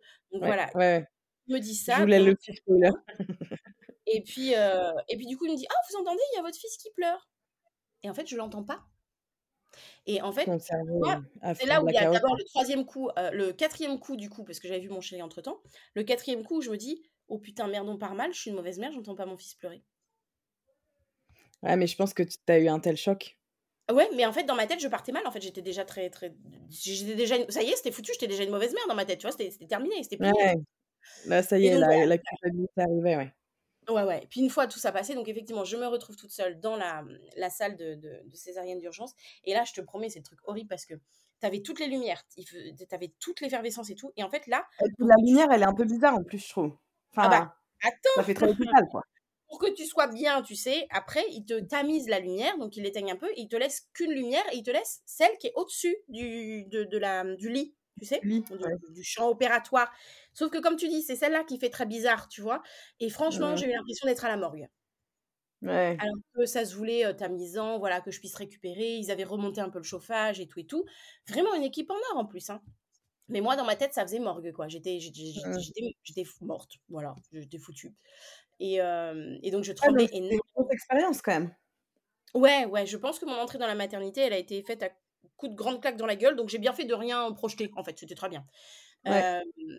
et donc du coup, ben, ils font rentrer mon conjoint. Et effectivement, je tremblais énormément. Et en fait, déjà, le fait que mon conjoint rentre, j'ai senti qu'il y avait un level, tu vois, qui, de, de, de, de, tremblement qui commençait à s'affaisser. Enfin, à, se, à, descendre, tu vois, à décompresser. Et puis, en fin de compte, la sage-femme revient avec notre fils. Et dans ma tête, quand mon conjoint arrive et que je, je, je, sens que je descends un peu en pression, je me dis, écoute ma grande, tu peux pas être dans cet état-là pour accueillir ton enfant. C'est pas possible. Tu vois, y a, ma rationalité revient dans une certaine mesure et je me dis, il faut que tu te calmes. Tu ne peux pas accueillir ton bébé comme ça. Tu sais très bien que les bébés sont des éponges émotionnelles. Ça a été dur pour toi, mais ça a été dur pour lui. Maintenant, tu te calmes parce que tu ne peux pas accueillir ton enfant comme ça. Et, et donc, du coup, mon conjoint rentre, je me calme. Et je me dis ça dans ma tête, je ne me pas, je ne me pas. Et au moment où la sage-femme ouvre la porte, je me dis, allez, stop. Tu fermes ta gueule, c'est bon, terminé, tu arrêtes. Tu as réussi? Instantanément, je me suis arrêtée de trembler. Mmh. Vraiment instantanément. Parce que dans ma le tête. Mental, il fait beaucoup, hein. Comment? Le mental, il fait beaucoup. Ouais, le mental, il fait beaucoup, mais tu t'en rends pas compte sur le moment, en fait. Et ah vraiment, vraiment, je te dis, elle était à, à, 2 cm de poser mon fils sur moi. Hein. J'ai, mmh. À ces 2 cm, j'ai arrêté de trembler. Ça a été terminé.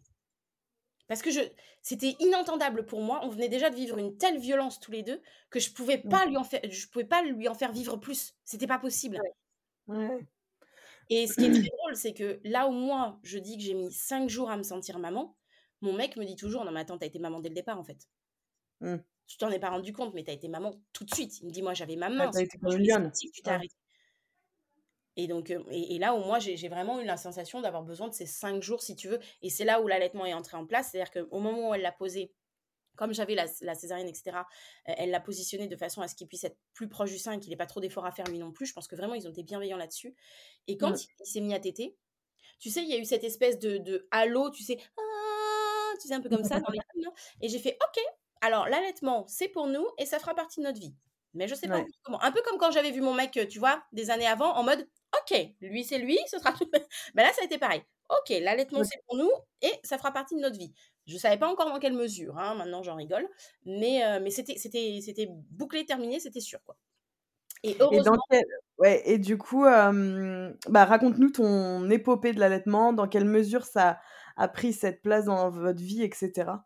Bah, heureusement qu'il y a eu l'allaitement avec mon fils parce que, je, en fait, ce que j'ai appris beaucoup plus tard, c'est que la complexion hormonale que tu fais au moment du passage euh, du bébé euh, en voix basse, mmh. bah, quand tu viens une césarienne, forcément, tu la vis pas. Mais c'est une complexion qui peut se retrouver, alors bien sûr bien moins importante que si tu fais un enfantement par voix basse, mais c'est quelque chose qui peut se retrouver avec l'allaitement, surtout si tu allaites rapidement en fait euh, après l'enfantement. C'est une complexion hormonale que tu peux réussir à retrouver à minima, c'est pas le même, la même force, etc. Mais et du coup je pense que heureusement que j'ai allaité parce que moi je dis toujours l'allaitement a sauvé ma maternité, c'est-à-dire ma construction en tant que maman et surtout ma ma, prise de conscience de mon bébé. Parce qu'il faut savoir que 24 heures après l'enfantement, j'ai fait un burn-out et j'ai rejeté mon fils en mode. Euh, vraiment, je suis tombée en pleurs, en mode, c'est pas mon bébé. Euh, et vraiment, je, je, le poussais. Enfin, c'est-à-dire que j'allais le pousser. Donc, mon mec l'a pris, évidemment. Il m'a vu. Et vraiment, j'allais, j'allais avoir ce, ce, geste de je, je, le prends et je voulais le donner à son père. Et, dans ma tête, je, je l'ai formulé ainsi. Écoute, j'étais en pleurs et je dis reprends-le, reprends-le, c'est pas mon bébé, c'est pas mon bébé, reprends-le, reprends-le, c'est pas mon bébé, mon bébé il est dans mon ventre. Et vraiment, j'étais en mode, euh, j'avais pété un câble en fait. Et je pense que la fatigue, nanana. Et, euh, Ça a duré combien de temps? Comment? Ça a duré combien de temps cet épisode? Eh ben, ça a duré pas très longtemps parce qu'en fait, comme j'avais la chance d'avoir mon conjoint avec moi dans la chambre et qu'en plus de ça, il est resté pendant tout le séjour et qu'en plus de ça, on se connaît très bien, il a chopé mon fils, il a posé ses mains sur mon épaule et il m'a dit écoute, dors. Et moi, j'étais là, voilà. Et dans ma tête, la meuf ne pense pas un seul moment au complément hein, de, de, de, lait. Parce que dans ma tête, j'étais en mode, oui, mais si je m'endors, qui va le nourrir? Je suis déjà une mauvaise mère, je l'ai pas entendu pleurer. J'en parle. Et lui était toujours là, sur mon épaule en mode, dors. Tout va bien se passer. Dors. Et en fait, je pense qu'à un moment donné, je, je, le dis toujours comme ça, mais il a levé la voix, mais je pense que c'était nécessaire parce que je ne l'entendais pas, si tu veux. Alors, c'est pas lever la voix, il m'a pas hurlé dessus, hein, je suis pas. Non, mais pour te dire, vas-y, faut. Vraiment, il a un peu haussé le ton, c'est en mode comme il fait maintenant avec les enfants, c'est un petit peu haussé le ton comme ça. Et il m'a dit écoute, maintenant, ça suffit, tu dors. Et je mmh. pense qu'à ce moment-là, je l'ai entendu, et en fait, en pleurant, j'ai sombré dans le sommeil.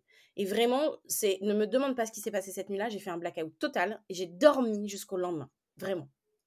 Ok.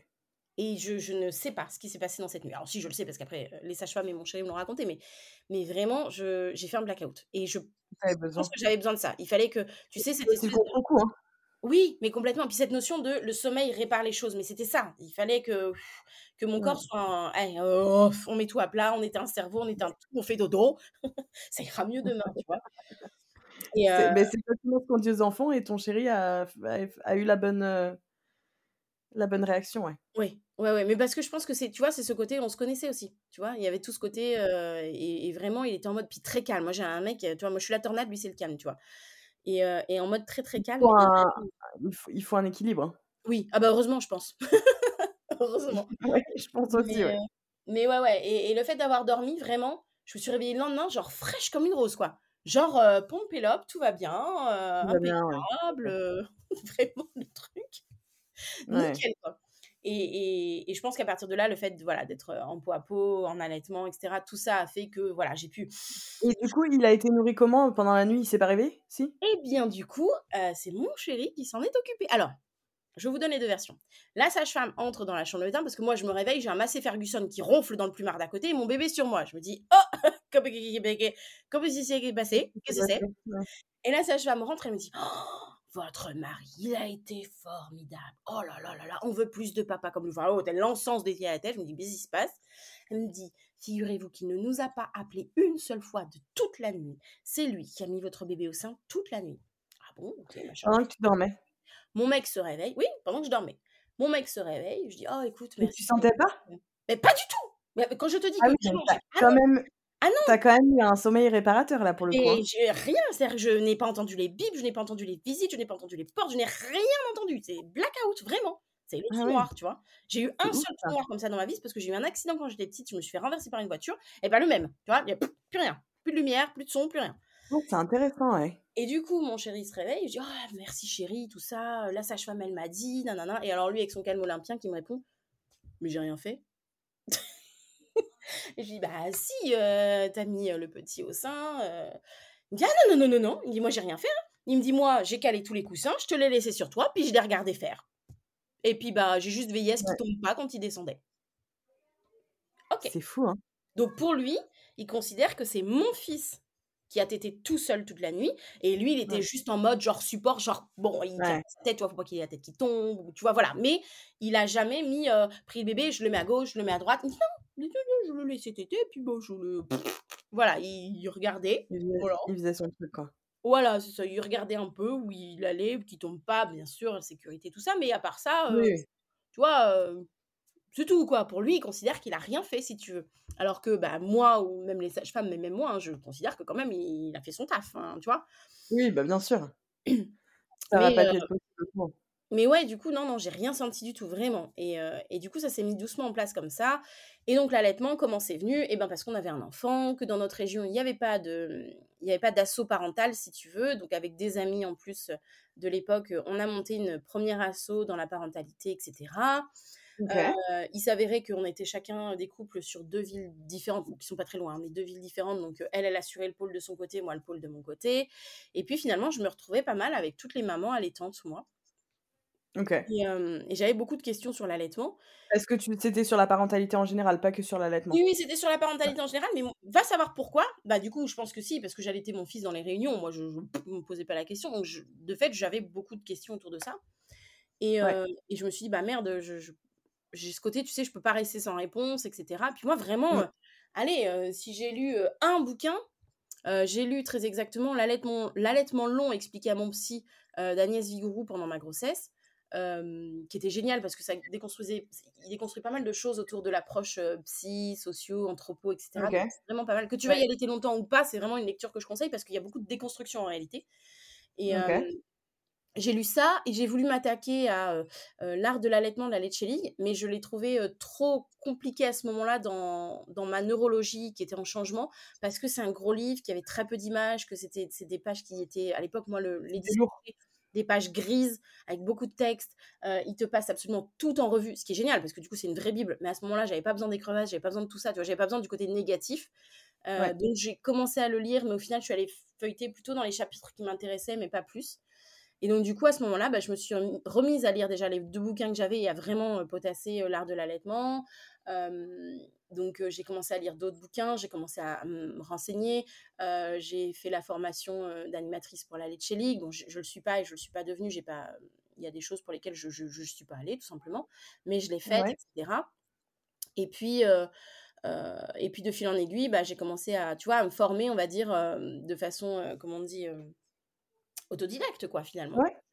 J'ai fait beaucoup de recherches, j'ai trifouillé net à la recherche de, de plein de documents. Je tombais sur des mémoires d'IBCLC, je tombais sur Oui, puis à l'époque, euh, enfin à l'époque, enfin je redis à l'époque, mais ça a tellement euh, là rien qu'en un an, je trouve qu'il y a eu déjà d'énormes progrès concernant Oui. les infos qu'on peut trouver. bien sûr. Donc si on remonte huit ans auparavant, euh, il y avait quand même, je pense, que c'était un peu le néant comparé à aujourd'hui.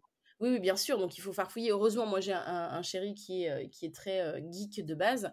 Donc, euh, voilà, on a mmh. farfouillé le net, on a trouvé des infos, on a recoupé. Et je me suis aperçue qu'en fait, il ne fallait pas que des informations de base sur l'allaitement. Et c'est là que mon côté EduxP est finalement ressorti, m'a beaucoup servi parce que je me suis aperçue qu'il fallait que tu ailles chercher je recroisais beaucoup de notions sur le côté ah, l'été c'est sexuel, machin. Je, je me disais, «Mmh, il y a des trucs. Et je reprenais mes bases de cours moi-même, tu vois, des DuxP avec tous les cours de psycho, tous les machins, tous les courants, etc.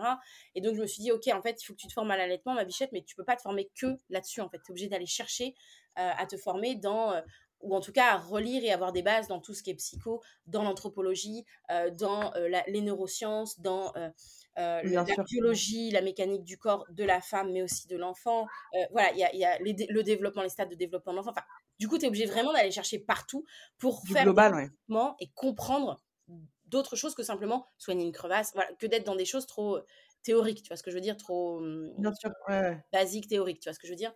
Mais parce que mon, but à moi, c'était de comprendre. En fait, si tu veux, comme tout scientifique, j'ai besoin de comprendre pour pouvoir, si tu veux, rediffuser l'information. Et donc à cette époque-là, je me dis oh là là, mais tout ce que j'emmagasine, tout ce que je retransmets, je vois que effectivement ça ça éclaire, ça aide, etc. Je me dis mais c'est pas normal que que si peu de parents sachent de, sachent de mmh. choses, comment je peux faire? Et donc là, je réfléchis, Et à l'époque, il y a 8 ans, hein, il y a 8 ans, YouTube, c'était principalement que du gaming. Tu n'avais pas autre chose à l'époque dessus, ou très rarement. Tu avais un peu de make-up, ok, mais les vlogs, tout ça, c'était pas c'était il y a 8 ans, quoi. Ouais, Et donc l'allaitement, que dalle, que dalle. Que, des trucs un peu en américain, si tu veux, mais, mais n'avais rien. Enfin. Et donc je me suis dit, bon, ok, quel est le meilleur moyen d'atteindre les plus jeunes? YouTube, la moyenne d'âge, hein, c'est 18-25. Euh, je me mmh. dis, euh, ces informations-là, j'aimerais vraiment que mes sœurs, tu vois, puissent les, trouver un jour quelque part dans leur vie euh, et pas seulement le jour. Tu et tout, parce qu'au final, tout ce boulot que tu avais fait, c'est aussi dommage que de le garder pour toi. Et... Ouais, ça, c'était pas encore. C'était pas en tout cas ce qui m'animait. C'était pas le côté, oh, j'ai fait beaucoup de recherches. Non, c'était vraiment le côté, et merde, quoi. Faut vraiment que, que, faut que ça cesse ce cercle de je, mets le nez dedans qu'au moment où je deviens maman et j'en ai jamais entendu parler et du coup je me retrouve devant les faits accomplis et un peu comme moi avec la césarienne d'urgence tu sais tu te retrouves devant le fait accompli puis tu dois gérer à ce moment-là puis et puis bah il y en a qui, qui, lâchent et je comprends parce qu'elles ont des trop grosses crevasses parce que ça fait un mal de chien sa mère que t'as qu'une envie, c'est de lâcher le truc et de te dire ok, écoute, je passe aux, préparations commerciales pour nourrissons, je fous ça dans un contenant et puis ça ira très très bien, ça, mon enfant sera très bien, il va vivre, euh, voilà. Donc je peux comprendre vraiment ce côté-là et je me suis dit mais bon sang, comment on peut pas lier à ça avant, avant d'en arriver là, tu vois? Et c'est là où je me suis dit il faut que je trouve un canal et, euh, et, à l'époque, euh, je me suis dit, ok, bah, va pour YouTube. Alors, je me suis mis un, grand coup de pied aux fesses parce que c'est quand même pas, quand même pas inné de passer devant une caméra. D'ailleurs, tu regardes les premières vidéos, on dirait que j'ai un balai coincé dans le cul, vraiment. Ah, j'irai voir les premières c'est terrible. C'est terrible. Mais euh, tu sens la meuf pas à l'aise, tu sais. Commencer, hein. Comment? Faut bien commencer quelque part. Mais c'est ça, je me suis dit, de toute façon, allez, euh, en, forgeant qu'on devient forgeron, c'est en faisant que tu, tu gagneras de l'aisance de toute façon.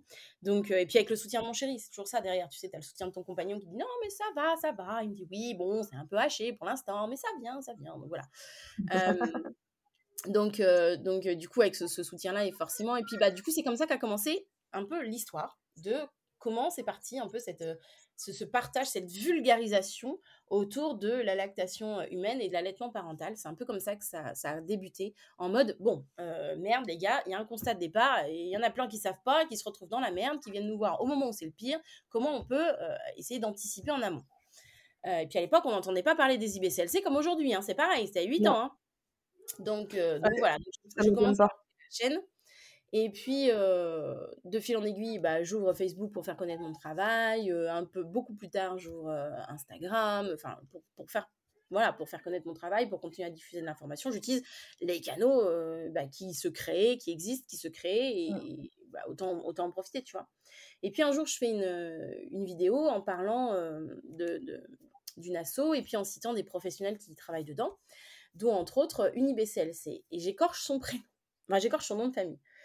J'écorche et donc elle me contacte sur Facebook en mode oui alors donc j'ai appris qu'au début hein, quand tu rentres dans ce milieu les professionnels sont très très très méfiants. Donc à savoir que c'est devenu une amie hein, maintenant. Donc c'est pour ça que j'en rigole. Et, et donc voilà. Donc Euh, oui, alors j'ai vu que vous aviez fait une vidéo, nanana, euh, excusez-moi de vous le dire, vous avez écorché mon nom, machin. Alors je me confonds en excuses, bien sûr, je, je dis, ah pardon. euh. Et donc on commence à discuter, elle me demande, euh, ben, je pourrais savoir comment vous êtes formé Voilà, un peu en mode, oh, oh, oh, c'est qui qui arrive dans ce milieu, faudrait pas qu'il y ait des conneries. Ouais. Je comprends quelque part, tu vois, qu'il n'y ait pas de conneries qui soient véhiculées, c'est des professionnels, voilà. Donc je lui parle, etc.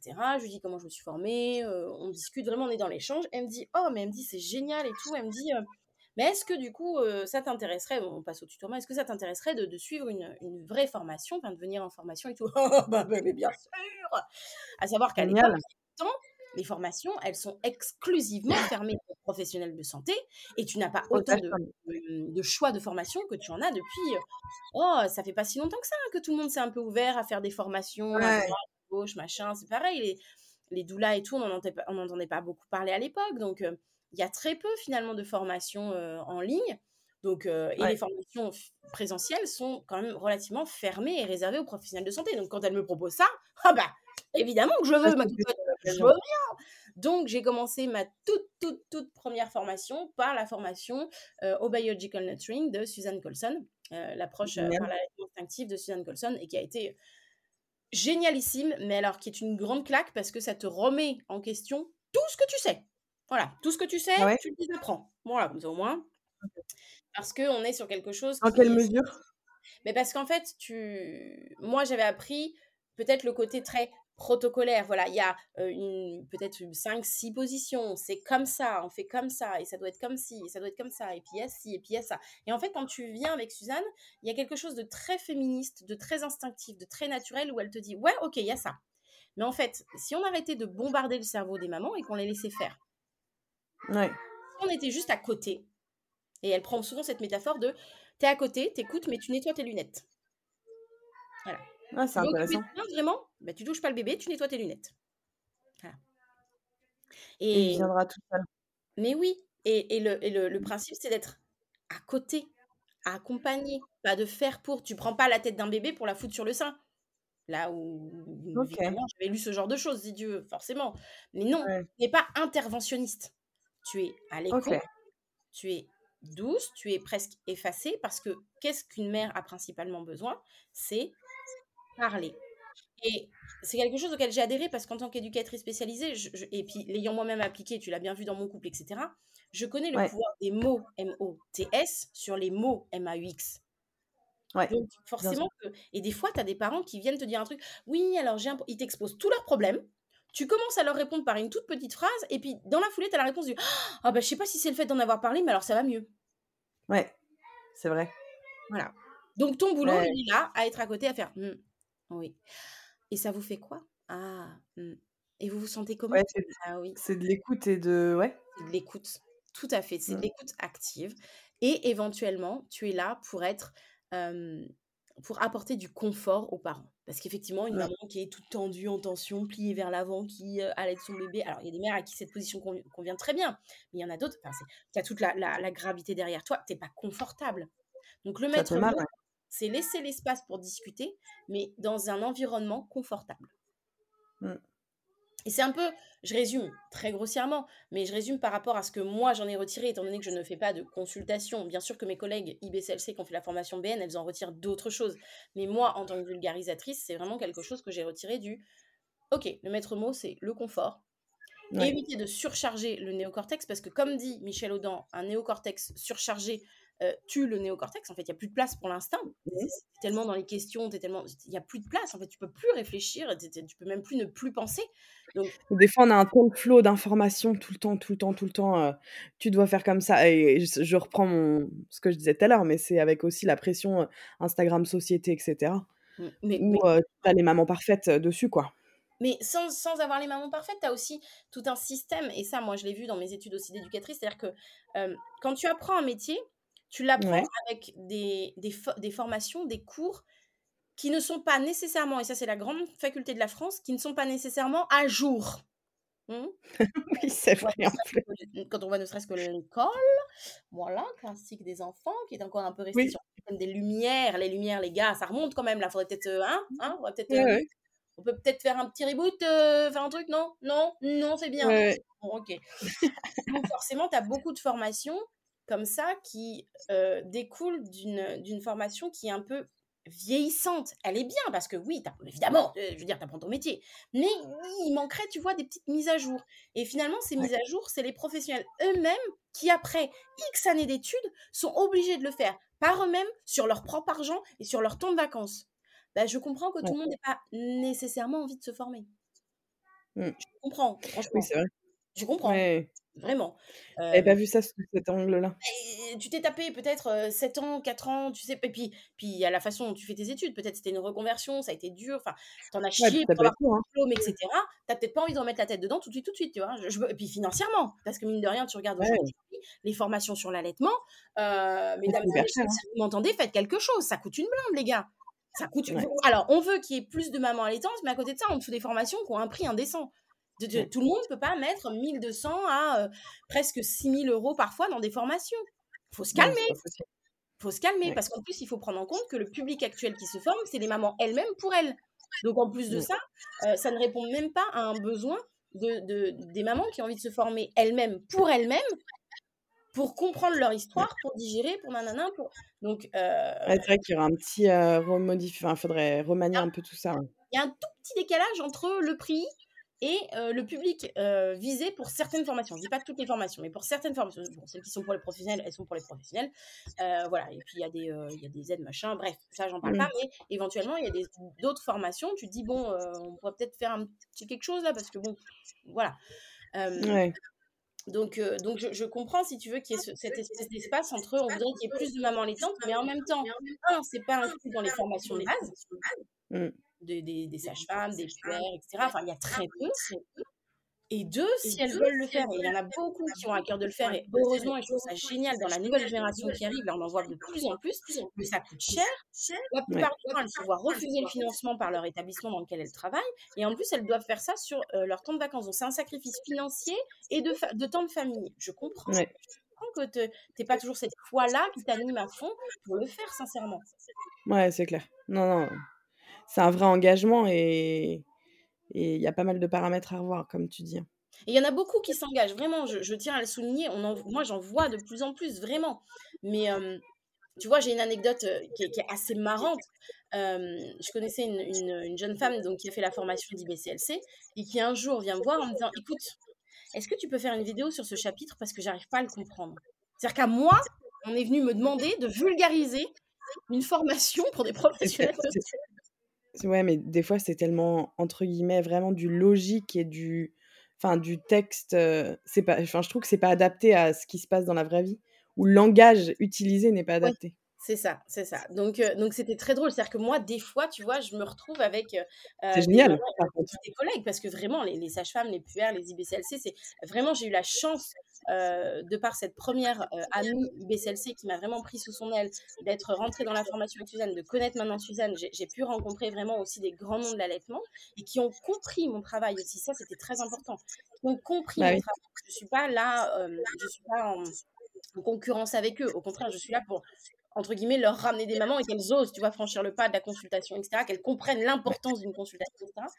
Et il a vraiment aussi fallu faire, moi je l'ai vu, hein, tout ce travail, parce que quand j'arrive, moi je me souviens d'une fois, je vais à un week-end de conférence euh, autour de l'allaitement, et je me fais alpaguer par une IBCLC, mais c'était énorme le sketch.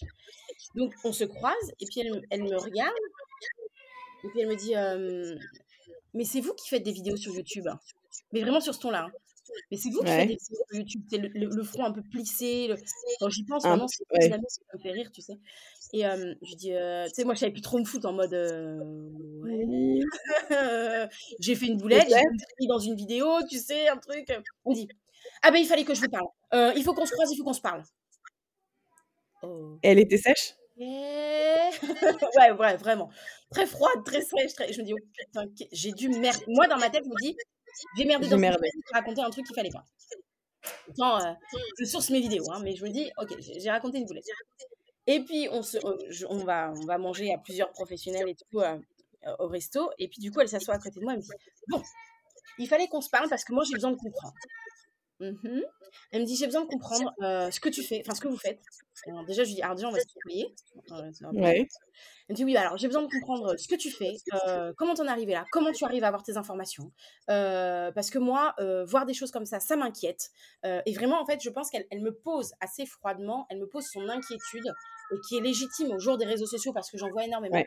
Elle me pose son son inquiétude de bah, j'ai peur en fait que ce que tu fais, tu induises les mamans en erreur, tu n'aies pas de bonnes informations, tu véhicules de mauvaises choses, de mauvaises informations, de mauvais conseils, etc. Et que donc ça mette à mal plus d'allaitement qu'autre chose. Sachant que c'est une personne, comme beaucoup dans l'allaitement, euh, qui travaille en tant que professionnelle, est très animée, a à cœur qu'il y ait plus d'allaitement, etc. Donc je comprends, à ce moment-là, je comprends son inquiétude Ouais, et euh, je- je me pose tout de suite, je dis, ok, alors, voilà, moi mon taf.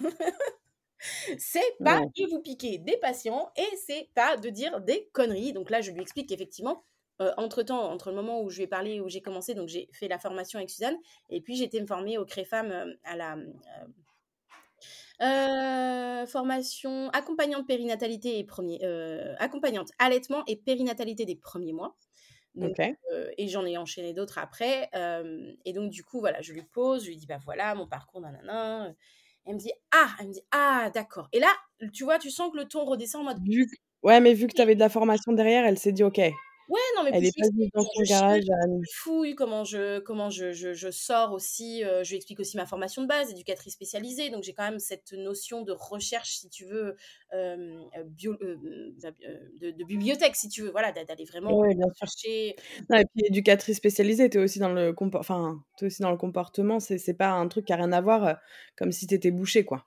Oui, mais j'aurais pu, si tu veux, peu importe, j'aurais pu. À l'air, si tu veux, où tu as des écoles comme l'école 42 de, euh, du mec de Free, euh, qui, a, qui a- qui a- Ouais, qui a vraiment créé une école où euh, c'est pas le diplôme qui est le plus important, c'est vraiment ce que tu vas être, ce que tu vas amener, ce que tu vas en faire. Mmh. Euh, moi, c'est pas des choses qui me choquent que quelqu'un qui est, admettons, bouché, euh, se spécialise dans l'allaitement, tant qu'il le fait bien, tu vois ce que je veux dire?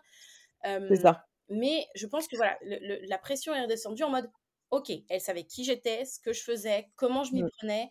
Et du coup, de là, euh, comme beaucoup d'IBCLC et de professionnels qui m'entourent, bah écoute, si tu as une question, s'il y a un truc que tu n'arrives pas à comprendre, surtout, n'hésite pas. Et en fait, tout doucement, je suis rentrée par le biais d'une première formation et par le, le biais d'une amie IBCLC, voilà, je suis rentrée dans ce monde et où j'ai fait comprendre quel était mon taf et où finalement, tu te retrouves avec des gens qui sont au contraire très aidants et qui, et qui euh, n'hésitent pas euh, à me corriger des écrits. euh, moi, je me suis vue hein, me faire corriger famille, des écrits par Marc Piliot, par Dominique Léronas, qui sont même de très grands pédiatres et qui prennent le temps, qui ont compris mon taf, qui prennent le temps de me le corriger, d'échanger avec moi. De... Donc voilà, Suzanne aussi, donc voilà, d'autres IBCLC qui sont peut-être même dans ma région, j'en ai aussi, et qui prennent le temps comme ça de me dire, ou alors je leur, ai- je leur écris, ben voilà, je suis en train de monter une vidéo sur tel sujet, j'ai croisé telle information, je suis pas sûre, je la retrouve chez des pros mais pas chez d'autres. Qu'est-ce que tu en sais Est-ce qu'elle est Ouais. non, c'est vieillot, ça date, c'est pour ça que tu la trouves chez certains, pas chez d'autres. Enfin, voilà. Et je me fais comme ça, tout douce. Tu vois, je, je- au final, je suis plus seule pour faire ça. Non. Et je suis en- Mmh. en- d'autant plus, plus sûre de mon travail. Et en plus de ça, je cumule moi-même les formations au jour d'aujourd'hui. Euh, bon, ça va, je ne vais pas me plaindre au niveau des formations. Euh, j'ai suivi des formations avec Suzanne Colson, avec le CREFAM, avec Ingrid Bayo. Euh, j'ai fait des formations avec Caroline Deville, sur, qui, est, qui est formatrice sur les freins. Voilà, donc euh, je croise d'autres professionnels du coup qui m'expliquent des choses, des ergothérapeutes, des orthophonistes, des chiropracteurs, chiropractrices, qui m'expliquent pas mal de choses. Euh, et donc du coup, je peux avoir, ce que, j'aime beaucoup dans ce que je fais de, de vulgarisation, c'est que je peux avoir ce- ces regards pluridisciplinaires et me dire Ouais. la naturopathie, tu vois, qui va chercher des choses que peut-être la, la médecine traditionnelle ne va pas chercher, même, on va dire, les, les IBCLC issus de formation médicale traditionnelle ne vont pas forcément chercher, encore que elles ont beaucoup de curiosité. Mais euh, tu vois, voilà. Mmh. Donc, j'ai tout ce taf où finalement, euh, bah, aujourd'hui, je fais de la vulgarisation, mais je fais aussi des accompagnements. Alors, ce sera jamais des accompagnements euh, bah, parce que je consulte pas en physique. Donc, il y a des fois, euh, quand il y a besoin de consulter en physique, je dis bah stop, là c'est ma limite. Hop, je renvoie. J'ai un petit Ouais. papier, euh, t'es dans quelle région, voilà. Mais répondre à des trucs basiques, euh, une crevasse, euh, voilà, Mmh. des, des petits trucs, comment soigner une crevasse, comment, je sais pas, faire un sevrage tranquille ou bilou, voilà, il y a des trucs. bon, Ouais. ah, ça va, tu vois. Et si tu as une vraiment un conseil à donner à une jeune maman qui envisage d'allaiter, qui, ou qui commence tout juste son allaitement, qu'est-ce que tu lui dirais? Déjà, ça va dépendre. Est-ce que c'est quelqu'un d'instinctif et qui n'a pas vraiment besoin Mmh. de savoir des choses? Mais en général, ces mamans-là ne viennent pas te voir et ne te posent pas de questions. Et si c'est des mamans qui commencent à venir te poser des questions, bah, ma première réponse, c'est que déjà, bon, j'ai une chaîne avec plus de 200 vidéos, donc tu peux largement te servir là-dedans. En plus, elles sont, tu, par le titre, tu sais clairement ce que tu as envie de voir ou pas. j'ai une petite sélection de vidéos qui, pour moi, sont les bases si tu as envie d'allaiter. Et puis, bien sûr, un rendez-vous prénatal avec une IBCLC, parce que les études, des études, une étude a montré que un rendez-vous prénatal avec une consultante IBCLC donnait des, des parents allaitants qui allaitaient beaucoup plus longtemps. Euh, ok. Et puis, euh, donc, ça va être de s'informer, ça va être euh, un rendez-vous prénatal, même si tu n'es pas sûr d'allaiter. C'est pas grave. Mmh. pas grave. Et, et puis, bien sûr, chercher les associations ou les personnes référentes qui peuvent être autour de chez toi, dans ta ville, dans ton département, etc. Parce que c'est toujours pareil, avoir un petit carnet à la matière avec peut-être le numéro de l'IBCLC ou le numéro de l'animatrice de la Lecce de ta région ou de telle autre association. Hein, je ne vais pas toutes les citer, les filles, hein, qui ouais, compris. Oh, tu vois, il y en a des milliers et des mille mais des fois il y en a même des toutes petites locales, donc voilà, je ne les connais pas toutes. mais voilà, trouver peut-être l'association d'allaitement près de chez toi, mais au-delà, si tu n'as pas une association d'allaitement, une association parentale. Parce que peut-être que dans cette association parentale, tu as des mamans qui allaitent peut-être, ou des parents qui allaitent.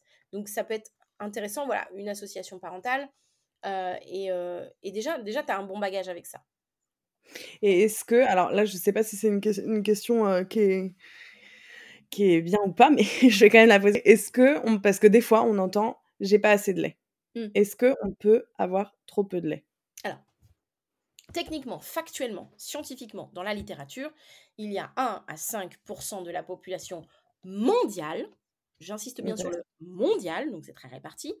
Sachant qu'à l'époque, cette étude a été menée sur des femmes cisgenres, donc ça ne prenait pas en compte euh, toutes les autres potentialités de parents allaitants qui existent au jour d'aujourd'hui. Il n'y avait mmh que 1 à 5% des femmes qui avaient une réelle incapacité physique, physiologique à produire du lait, soit en totalité, soit de façon partielle. Donc, on ne peut pas dire jamais, ça mmh. peut exister. Maintenant, pour que ce soit un manque de lait, on va dire, véritable, je n'ai pas, pas le mot exact, mais il faut que ce soit quelque chose qui soit posé médicalement. C'est-à-dire qu'il y a un positionnement médical avec une consultation où on va faire tout ton anamnèse, parce qu'il y a peut-être effectivement hein, une possibilité, mais on va faire ton mmh. anamnèse pour poser vraiment médicalement, ok, ben, vous faites partie du pourcentage où ça ne va pas être possible. Mais c'est pas on se base pas sur une impression. C'est pas oh non mais j'avais pas assez de lait, non mais j'avais les seins non mais mon bébé euh, il reçoit non ça ça non. Tant que ça n'a pas été vérifié, posé médicalement, ça non. Par contre, oui, il y a des possibilités que ça démarre plus ou moins bien pour divers facteurs. là, par contre, tu rentres dans un truc multiple. D'où aussi la nécessité de la consultation prénatale. Parce que la consultation prénatale, par exemple, comme tu vas tout reprendre l'anamnèse, on va peut-être dans la consultation prénatale se rendre compte que c'est une maman peut-être qui n'a pas eu un développement de la glande mammaire euh, de par euh, peut-être sa propre mère après un traitement pendant la grossesse ou peut-être pendant la, la, puberté ça s'est pas développé à fond ou peut-être voilà, moult et moult choses. Mais là, on va se rendre compte que, ah, tiens, il y a un petit OK, alors qu'est-ce qu'on peut mettre en place? Parce qu'il y a plein de choses qu'on peut faire. Ou il y a une asymétrie mammaire qui fait qu'effectivement, il y a peut-être un, un, truc qui fait que physiquement, ah, tiens, là, ça va tiquer un peu, mais, mais les, les, les, les accompagnants en allaitement ne sont jamais à court d'idées. Donc, on va tester plein de trucs, on va parler de plein de choses. Et justement, comme on aura fait cette consultation prénatale, si ce qu'on s'est dit pendant la consultation ne fonctionne pas, on a le réflexe. Ah, écoute, euh, je sais pas moi, euh, Mélanie, euh, j'ai mis ça en place tu m'as dit, mais ah, ça fonctionne pas trop, voilà. Ou alors on a le, on va avoir le, cas aussi de parents qui vont dire, ah allô Mélanie, donc toujours ton IBSLC, hein, oui. Ah bah, j'ai un souci, prends pas assez de poids, la mater me met la pression pour donner des compléments. Écoute, donne des compléments, fais reprendre du poids à ton bébé, on se cale un rendez-vous pour la sortie, on se voit. Parce que ce qui est magique en allaitement, c'est qu'il n'y a jamais rien d'immuable. Jamais rien n'est fixé. C'est-à-dire que même un parent qui a une incapacité lactante réelle posée, eh ben, il faut différencier l'allaitement, le fait de nourrir son bébé au sein, avec mmh. l'intention de mise au sein. C'est-à-dire que même un parent qui aurait une incapacité lactante, eh ben, il peut tout à fait envisager d'utiliser un DAL, un dispositif d'aide à l'allaitement, qui est un mmh. outil contenant avec un petit tube qui vient se fixer près du mamelon. Comme ça, le bébé peut avoir le sein en bouche tout en recevant de la nourriture. Eh bien, ok, ok, il y a une réelle physique incapacité lactante. Mais l'intention de mise au sein, elle est là. Et le sentiment de puissance qu'un parent va en retirer, il est énorme. Ouais. Donc, ok. c'est vrai qu'il y a vraiment énormément de choses qu'on peut mettre en place. Mais oui, mais oui, même si je suis dans une... où il y, a, y, a, des, y a des peut-être des, des cas où tu te dis non mais vraiment l'allaitement je peux pas mais en même temps j'aurais tellement envie de le mettre au sein mais dans ton histoire ça fait que soit physiquement soit par ton histoire que tu peux pas et, et ben ok et ben peut-être qu'on peut faire cette, cette solution. là tu vois? Mmh. il y a plein de choses il n'y a, rien de fixe et de figé en allaitement. C'est ça qui est magique et, et c'est ça qui rend la, la, chose à la fois complexe parce qu'il y a autant de solutions que de couple bébé-parent allaitant qui existe. Et puis, tu fais travailler ton imagination, tu peux encore en trouver d'autres. Et puis, tu t'intéresses à d'autres cultures, tu vas encore en trouver d'autres. Donc, voilà. C'est ça qui, moi, j'adore. Ouais, c'est vrai que non mais c'est très riche. Et j'ai une autre question. Alors là, c'est ce que moi ça m'est ça m'arrivait. J'avais donc pour les deux premiers que, que j'ai allaités, surtout au début, j'avais un ref, mais vraiment le lait mais partait bah, des deux seins à fond. Et les bébés, ils ont tendance, enfin ils avaient tendance à s'étouffer un peu. Oui. Comment on, je gère ce ref? Est-ce que c'est une Enfin, faut mieux que je fasse une question de position. Est-ce qu'il y a des aliments qui sont plus galactogènes que d'autres? Est-ce que c'est juste physiologique et j'aurai toujours ça? Alors, le REF, de manière générale, c'est bon, un, comportement physiologique du corps. Hein, voilà, le corps envoie, envoie le lait trop vite, euh, trop fort tu peux avoir des petites astuces. Par exemple, il y a des mamans qui vont faire une première expression manuelle pour laisser, on va dire, la pression, tu sais, se, vider un petit peu avant la tétée. Donc, on met un recueil-lait, hein, on perd pas son lait, bien sûr. On met un petit recueil-lait, un coupelle, un bol, hein, ce que vous voulez. Vous mettez un truc en dessous, mais vous le récupérez. ça, vaut, plus cher que l'huile d'olive, hein, donc déconnez pas. vous le récupérez.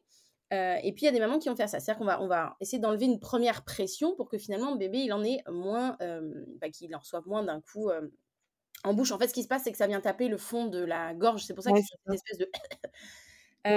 Après, il y a aussi une question de positionnement. Rappelez-vous qu'on tient debout grâce à la force de la gravité. Vous faites tomber n'importe quoi au sol, il va être attiré par le sol, il va tomber. Si vous allez être dans une position dite anti-gravitationnelle, c'est-à-dire qui va contre la gravité, euh, par exemple, une chalette assise, euh, un peu penchée vers l'avant, mon bébé dans mes bras, mais avec son ventre qui est plutôt tourné vers le ciel. Euh, tout ça, c'est antigravitationnel, puisque toi, tu tapes toute la gravité dans le dos. Mais si tu tapes la gravité dans le dos, ça veut dire que ton lait, il va dans quel sens? Bah, Il va vers le bas. Donc, forcément, bah, le réflexe d'éjection, euh, il, bah, il, a tout, tout, tout, son aise pour, euh, pour se faire, si tu veux. Alors que si déjà, tu te mets dans une position qui est, qui est en gravité positive, c'est-à-dire que déjà, tu te recules. Déjà, tu le fais. Tu vois, je viens de le faire dans ma chaise. J'ai entendu parce que je me suis dit que tu te reculais. Désolée. Mais je l'ai fait aussi. Hein. tu vois déjà que si tu te recules dans ta chaise, puis que tu, sais, tu, tu, tu t'abaisses un peu dans ta, dans ta chaise, tu, sais, tu baisses les, les, fesses, et déjà, tu te retrouves, voilà, tu peux poser éventuellement ta tête sur le dossier de ta chaise si elle est assez haute, ben, tu sens bien que la gravité, elle va pas dans le même sens. Ton lait, il va aller moins vers l'avant. Ouais. Forcément, il va être moins projeté vers l'avant. Donc, éventuellement, déjà, ça va te permettre de gérer un petit peu. Ça fera pas tout. En général, le rêve, c'est un ensemble de choses. C'est un ensemble de petites techniques. Mais ça fera pas tout. Mais euh, effectivement, déjà, le fait d'être en gravité positive, tu es vers l'arrière. Déjà, ton lait, il va pas euh, direct aller vers l'avant. Tu vois ce que je veux dire? Euh, mmh. Le fait de faire un peu de, dépression, hein, de décompresser un peu la cabine, dépressurisation de la cabine, en faisant un peu d'éjection de, avant la tétée la position. Et puis, il y a un phénomène aussi qui dit que euh, le lait compense la langue. Donc, parfois, parfois, pas toujours, ce n'est pas une généralité, d'où le fait d'aller consulter. Le fait d'avoir un ref, c'est parce que ça vient compenser quelque chose de peut-être la fonctionnalité de la bouche, de la langue de bébé qui n'est pas optimale. Ok, ouais. Bah, il y en avait un qui avait un frein de langue. Mmh. Enfin, les deux d'ailleurs. Mais je, ne, pose pas de diagnostic parce que ce n'est pas mon rôle et que ce n'est certainement pas mon rôle si on n'est pas en consultation, etc. Et que je. Ouais, non, cette barrière de je ne pose pas de diagnostic, c'est évident. Mmh. Mais en même temps, je ne suis pas surprise de ce que tu me dis. Ouais. Non, non mais c'est pour ça qu'on avait été chercher plus loin aussi que le, le REF. Mais il n'y a pas que les freins. Il n'y a pas que les freins. Un torticolis qui ferait que peut-être la ventouse se ferait pas très bien au niveau de la bouche. Euh, il y en avait un aussi. oui, non, mais voilà, ça peut être. Et c'était un tout. Hein. Oui, c'est un tout, c'est ça, c'est un tout, c'est vraiment mmh. un tout. peut-être une maturation, une maturation de la succion aussi, qui est peut-être pas hyper optimale. Alors on va travailler avec peut-être plus, bien sûr, en premier lieu, c'est un peu comme quand vous avez, c'est un peu comme quand bébé a le nez qui coule. En premier lieu, vous allez voir le pédiatre. Quand votre voiture, elle fait un drôle de bruit, en premier, en premier lieu, vous allez le garagiste. Vous avez mal aux dents. En premier lieu, vous allez voir qui? Le dentiste. Vous n'allez pas voir un gastroentérologue si vous avez mal aux dents. Bon. si vous avez un problème d'allaitement, vous allez voir ce que j'appelle les allaitologues.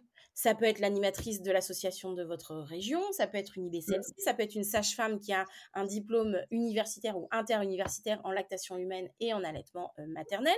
Euh, vous allez voir un ou une allaitologue. Voilà, vous allez poser vos questions mmh. et vous allez commencer à faire fouiller. Et cet allaitologue, s'il est compétent et qu'il voit que ça ne requiert pas de son domaine, et eh ben normalement, au jour d'aujourd'hui, je trouve qu'il il y a un travail pluridisciplinaire qui se fait et il va vous renvoyer peut-être avec euh, le chiro avec qui, le ou la hein, chiro avec qui il bosse, le ou la mmh. l'orthophoniste avec qui il a l'habitude de bosser, l'ergo, le, voilà. et ensemble, on va euh, c'est ce que je disais, avoir un bébé, avoir un enfant, c'est se poser en scientifique. Et un scientifique qui fait des recherches, parfois, il a besoin d'une équipe. Exactement. Donc, vous êtes euh, le chercheur principal de l'étude de votre bébé ou de votre enfant, mais vous mm. avez peut-être besoin de soutien pour éclairer des nouvelles pistes.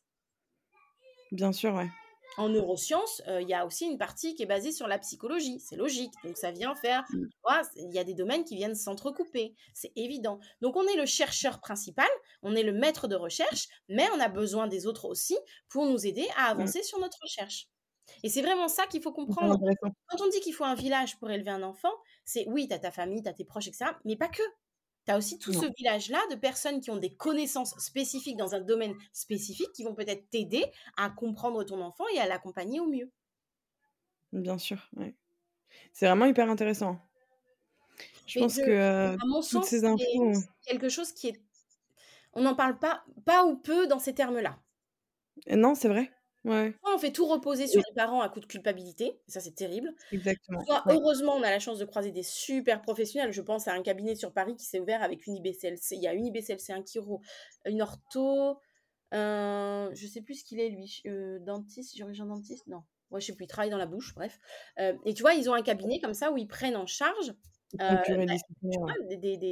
oui, c'est un truc pluridisciplinaire et ça se développe de plus en plus. Vraiment, mmh. les, on voit de plus en plus des cabinets de, euh, de sages-femmes qui vont être avec un chiro, avec un ostéo, avec un et, ça se fait de plus en plus. C'est ça qui est génial. Ça y est, on a compris qu'il fallait mixer ces savoirs sans croire qu'on allait nous piquer notre clientèle parce qu'il y a de la place pour tout le monde. Exactement. Et je trouve que la bienveillance est et se développe aussi. Enfin, bienveillance. On a dit tout à l'heure que ça voulait dire qu'il y avait des malveillants. On, s'est compris. Oui, oui, oui. Cette, cette intention de bien, euh, de bien-être et de bien faire envers les autres, bien sûr. Alors après, c'est comme dans toutes les professions. Tu pourras tomber sur un garagiste de merde, tu pourras tomber sur un dentiste de merde, tu pourras tomber sur un allaitologue de merde. Ça arrive. Mais dans ce cas-là, on ne s'arrête pas là, on continue. Il faut suivre son instinct, je pense. Hein. Si on ne le sent pas, il ne faut pas hésiter à Et, et puis c'est pareil, c'est une question de, de, comme tu dis, d'instinct, mais c'est une question de, de personnalité. Peut-être juste l'alétologue que tu vas voir est très compétent, mais, émotionnellement, ça passe pas, ça. Et je rappelle que nous avons ce qui existe en France, le droit du patient. Vous avez le droit de demander un deuxième, un troisième, un quatrième avis. Vous n'êtes pas obligé, parce que vous avez ce pédiatre dans votre ville, d'aller chez ce pédiatre dans votre ville. S'il faut que vous fassiez 10 à 15 minutes ou un peu plus pour aller voir le pédiatre de la ville d'à côté parce que ça passe mieux, mais vous y allez. Ne vous mettez pas en détresse psychologique parce qu'il y a le syndrome de la blouse blanche. Oui, mais lui, c'est le sachant, il sait. Mais j'en ai rien à foutre, en fait. Il peut savoir tout ce qu'il veut. Si ça passe pas, ça passe. Sais que ça m'est arrivé avec un gynécologue là, parce que du coup, je sais pas pourquoi, j'ai toujours accouché à l'hôpital. Enfin, une fois j'ai accouché en Suède, une fois j'ai accouché en France. Mmh et là, j'ai décidé d'accoucher en clinique, sauf qu'ils m'ont, on a un gynécologue d'office. Et vu que je m'étais pris un peu en retard, mmh j'ai eu un gynécologue, j'ai pas pu choisir du tout qui c'était. On m'a dit, bah, on vous donne ce gynécologue-là. Je dis oui, pas de souci. Quand j'ai fait mon premier rendez-vous avec lui, mais limite, je sortais en pleurs, quoi. Mais horrible, enfin, dans ses propos, dans ses et et puis il y a des gens qui me disent: «Oui, mais bon, il sait ce qu'il fait, il est gynécologue», donc le alors je dis: «Oui, enfin bon, heu, oui, mais imagine si tu l'as à ton accouchement et tout». Je dis: «Bah, si je l'ai, je enfin, bon, si je l'ai, c'est qu'il y a un souci entre guillemets, mais j'ai aussi le droit de dire que ça ça ne s'est pas bien passé, que je veux pas le revoir, quoi». Oui, puis c'est c'est une situation particulière. C'est-à-dire que si tu l'as à ton accouchement, c'est une situation particulière. Exceptionnelle, exactement. Voilà, Ouais. exceptionnelle. Donc tu vas composer avec. Tu vas pas être très contente, mais tu vas composer avec. Ceci dit, tu es pas C'est obligée de te taper à chaque rendez-vous gynécologique non plus, hein, voilà. Ah c'était assez, c'était assez intense, hein, là, enfin, tu vois, je lui demande, heu, il me dit: «Déshabillez-vous», je dis: «Bah, qu'est-ce que vous allez me faire?» «Oh bah, laissez-moi faire, là, c'est mon métier, machin». Là: Oui, «Heu, alors oui, aux mais aux dernières nouvelles, savoir» c'est mon corps, donc tu te calmes. C'est ça. «J'aimerais bien savoir ce que vous allez mettre dans mon corps, là, cette espèce de petit truc». Alors c'était rien, je je me doutais de ce que ça allait être, c'était le strepos Le bon, je sais jamais comment ça se dit. voilà, bref, heu, c'était le petit test avant accouchement et mais bon, donc tout ça pour dire que n'hésitez pas à changer si vous le sentez pas. Ah mais complètement. Moi, je sais que je suis la la patiente chiante qui, Ouais, heu, moi aussi un peu, force les professionnels à me parler. C'est-à-dire i «Tu tu veux faire un truc? Vas-y, explique-moi, qu'est-ce que tu vas faire? Qu'est-ce que Ouais, ça te fait chier de me répondre? OK, on termine le rendez-vous, mais alors toi, tu me revois plus», tu vois? ouais, c'est Et je ça, suis tout à ouais. fait capable aussi, heu, de de prendre mes affaires et de me tirer en mode: «Eh, ça passe pas, hein». Ah Ouais. non, non. Non, mais tu as raison. Et alors, j'ai une dernière question. Alors là, du coup, on a on a fait toute, heu, la partie allaitement. Je pense qu'on n'a pas grand-chose à rajouter. Mais tout à l'heure, on a sauté un peu. Comment s'est passé ton 2e accouchement, du coup? Est-ce que c'était une césarienne programmée? Alors du coup, heu, étant donné que c'était une grossesse surprise, il y a eu 26 mois d'écart et je moi, je voulais refaire un un enfantement voix basse. ça fait 2 ans à peu près, ouais. Je voulais refaire un enfantement voix basse, mais ma gynécologue m'avait dit: «Heu, bon, OK, on pourra le tester, mais il faudra quand même qu'il y ait un certain temps d'écart entre les 2, histoire que tout se répare bien». Elle était pas contre l'idée, mais que tout se répare bien et cetera. Sauf que grossesse surprise, Ça heu, a été un peu plus rapide? elle elle trouvait ça un peu proche. Elle me dit: «Bon» elle a jamais été contre. Vraiment, elle a j'ai vraiment eu la chance d'avoir une gynécologue qui qui paraît un peu froide, mais qui est vraiment adorable et elle a jamais été contre. Elle m'a laissée aller jusqu'au bout. J'ai fait ma préparation pour une voix basse et cetera et hem, 1 semaine avant terme, heu, elle me dit: «Bon, vous savez, moi, j'interviens à l'hôpital que les jeudis». Elle me dit: «Jeudi de votre terme, je ne suis pas là. Donc. 2 solutions, soit on programme une césarienne tout de suite, mais éventuellement la date saute, c'est pas grave» soit Parce que vous accouchez en voix basse? Enfin, parce que tu accouches en voix basse? voilà, parce que je le travail se Mmh. serait fait, machin. Soit je vous On laisse a une faire, date butoir. mais avec la possibilité que ça se repasse comme pour votre fils, une césarienne d'urgence et ce ne sera pas moi, c'est sûr, parce que je ne travaille que le jeudi, que jeudi prochain je suis pas là et que de toute façon dans l'emploi du temps faisait que de toute façon, j'aurais pas été jusqu'au jeudi d'après, j'aurais été Voilà. déclenchée ou quoi avant, c'était évident. Donc on a moi, vraiment le coup de massue, vraiment, je je je je suis partie en pleurs du rendez-vous. Alors ce jour-là, elle a eu des paroles, j'ai cru que j'allais la gifler. Elle me dit: «Mais pourquoi vous pleurez? On en a parlé». «Ou tu tu vas te la prendre». Ouais. Mais j'étais pas en mesure de répondre et puis mon mon chéri qui a dit, heu: «On en parle, on rappelle votre secrétaire». Donc on est parti de là, heu, moi j'étais en pleurs, machin et en fait, ça a été un compromis aussi de couple et on en a beaucoup discuté et en fait, le truc c'est que et pourquoi est-ce que c'est parti en césarienne d'urgence heu, de programmée? C'est que mon mon chéri m'a dit: «Écoute, je comprends», il me dit: «Je sais jusqu'où tu voulais aller». Il me dit. «Jusqu'à jeudi prochain, on fait tout ce qu'on peut. Tu prends rendez-vous avec» notre médecin traitant était acupunctrice à l'époque. Il me dit: «On fait Mmh. on fait tout ce que tu veux». J'ai marché à 4 pattes, j'ai bu des tisanes de framboise, j'ai fait de l'acupuncture. Il me dit: «Vraiment, viens, on fait tout ce que tu veux. Tu fais Mais toutes les méthodes, ouais. je préfère que tu prennes parce que moi, je ne me sens pas émotionnellement de revivre le traumatisme de la césarienne d'urgence». Il me dit: «Je je ne le supporterai pas» et vraiment Donc là, c'était une sentais de couple, là, une ah oui, décision, ouais et vraiment je sentais dans son dans son émotivité, dans son être entier que Ouais, ça n'allait pas être gérable pour lui. C'était tu vois, j'en pleure encore aujourd'hui. Ça ça Ouais. allait être impossible pour lui. Je je lui demandais l'impossible. Là, vraiment, je lui demandais l'impossible parce que sa Ouais, trouille la trouille qu'il avait eue à ce moment-là, c'était 1 de me perdre moi et mon chéri fait partie des hommes et ça peut choquer, peu importe, où il m'a toujours dit et il a toujours été très clair là-dessus, il m'a toujours dit: «Si je dois en perdre un, je perdrai le bébé, mais je te perdrai pas toi». Ouais. Et comme il a déjà eu un enfant, il m'a dit: «Bah, je veux pas perdre les 2 en fait». Du coup, Ouais, bien sûr. là maintenant je sais, donc je veux pas perdre les 2. Ouais. Donc du coup, ça a vraiment été une une décision de couple. On a dû la prendre très rapidement parce que j'ai appris ça le lundi pour, un une césarienne programmée le jeudi d'après, si tu veux. Donc hem, Ah donc tu avais, ouais, 3 ouais. Euh, ouais, même pas, même pas une semaine. Donc, euh, donc voilà, on a, on a rappelé, on a dit ok, ok, on fixe ta date à jeudi. Euh, c'était en plus, moi, je, en plus, il y a un truc qui m'a, qui me choque et que je vois chez ma fille, c'est que je sais qu'elle est sortie trop tôt. En fait, le planning faisait que j'aurais préféré programmer la césarienne pour le jour du terme.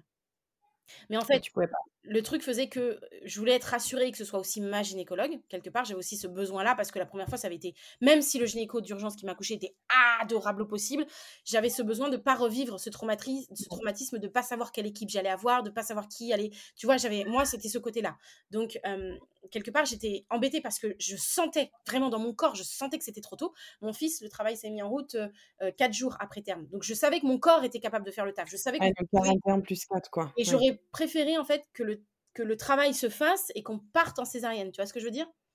Mais qu'elle ait décidé de sa date. Voilà, mais le planning faisait que ma gynécologue, et elle l'entendait, mais le planning faisait que c'était pas possible. Et d'un autre côté, moi, je voulais pas revivre le trauma de je savais pas quelle équipe allait être là, etc. etc.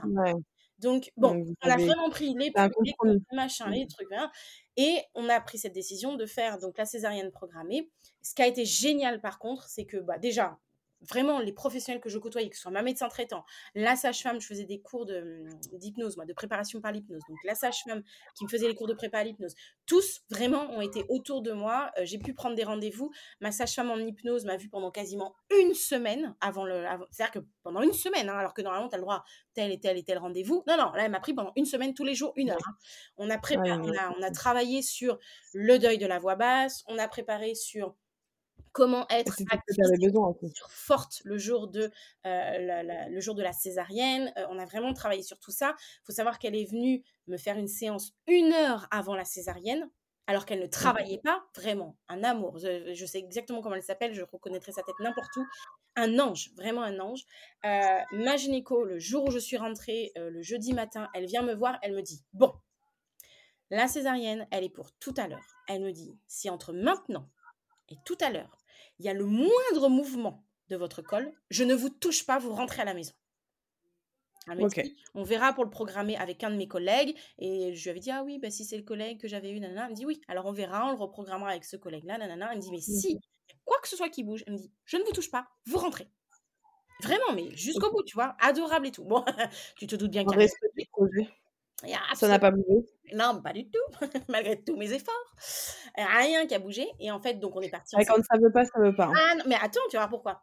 Donc on part en césarienne et là, une équipe adorable. Alors, à part la première anesthésiste qui était, sincèrement, désolée madame si vous entendez ça un jour, mais une vieille de la vieille. Vraiment, je me demandais encore comment est-ce qu'elle pouvait exercer.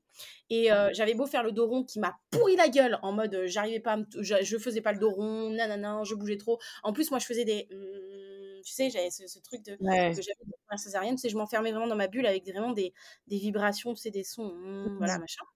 Et était là, mais qui c'est qui fait ce bruit-là? C'est désagréable, je peux pas me concentrer. Enfin bon, avec elle. Oh là là là là là la cata, hein. Je suis ressortie avec un star, ma cocotte. Mon mec l'a pris en photo, pour te dire. C'est vrai? Ignoble.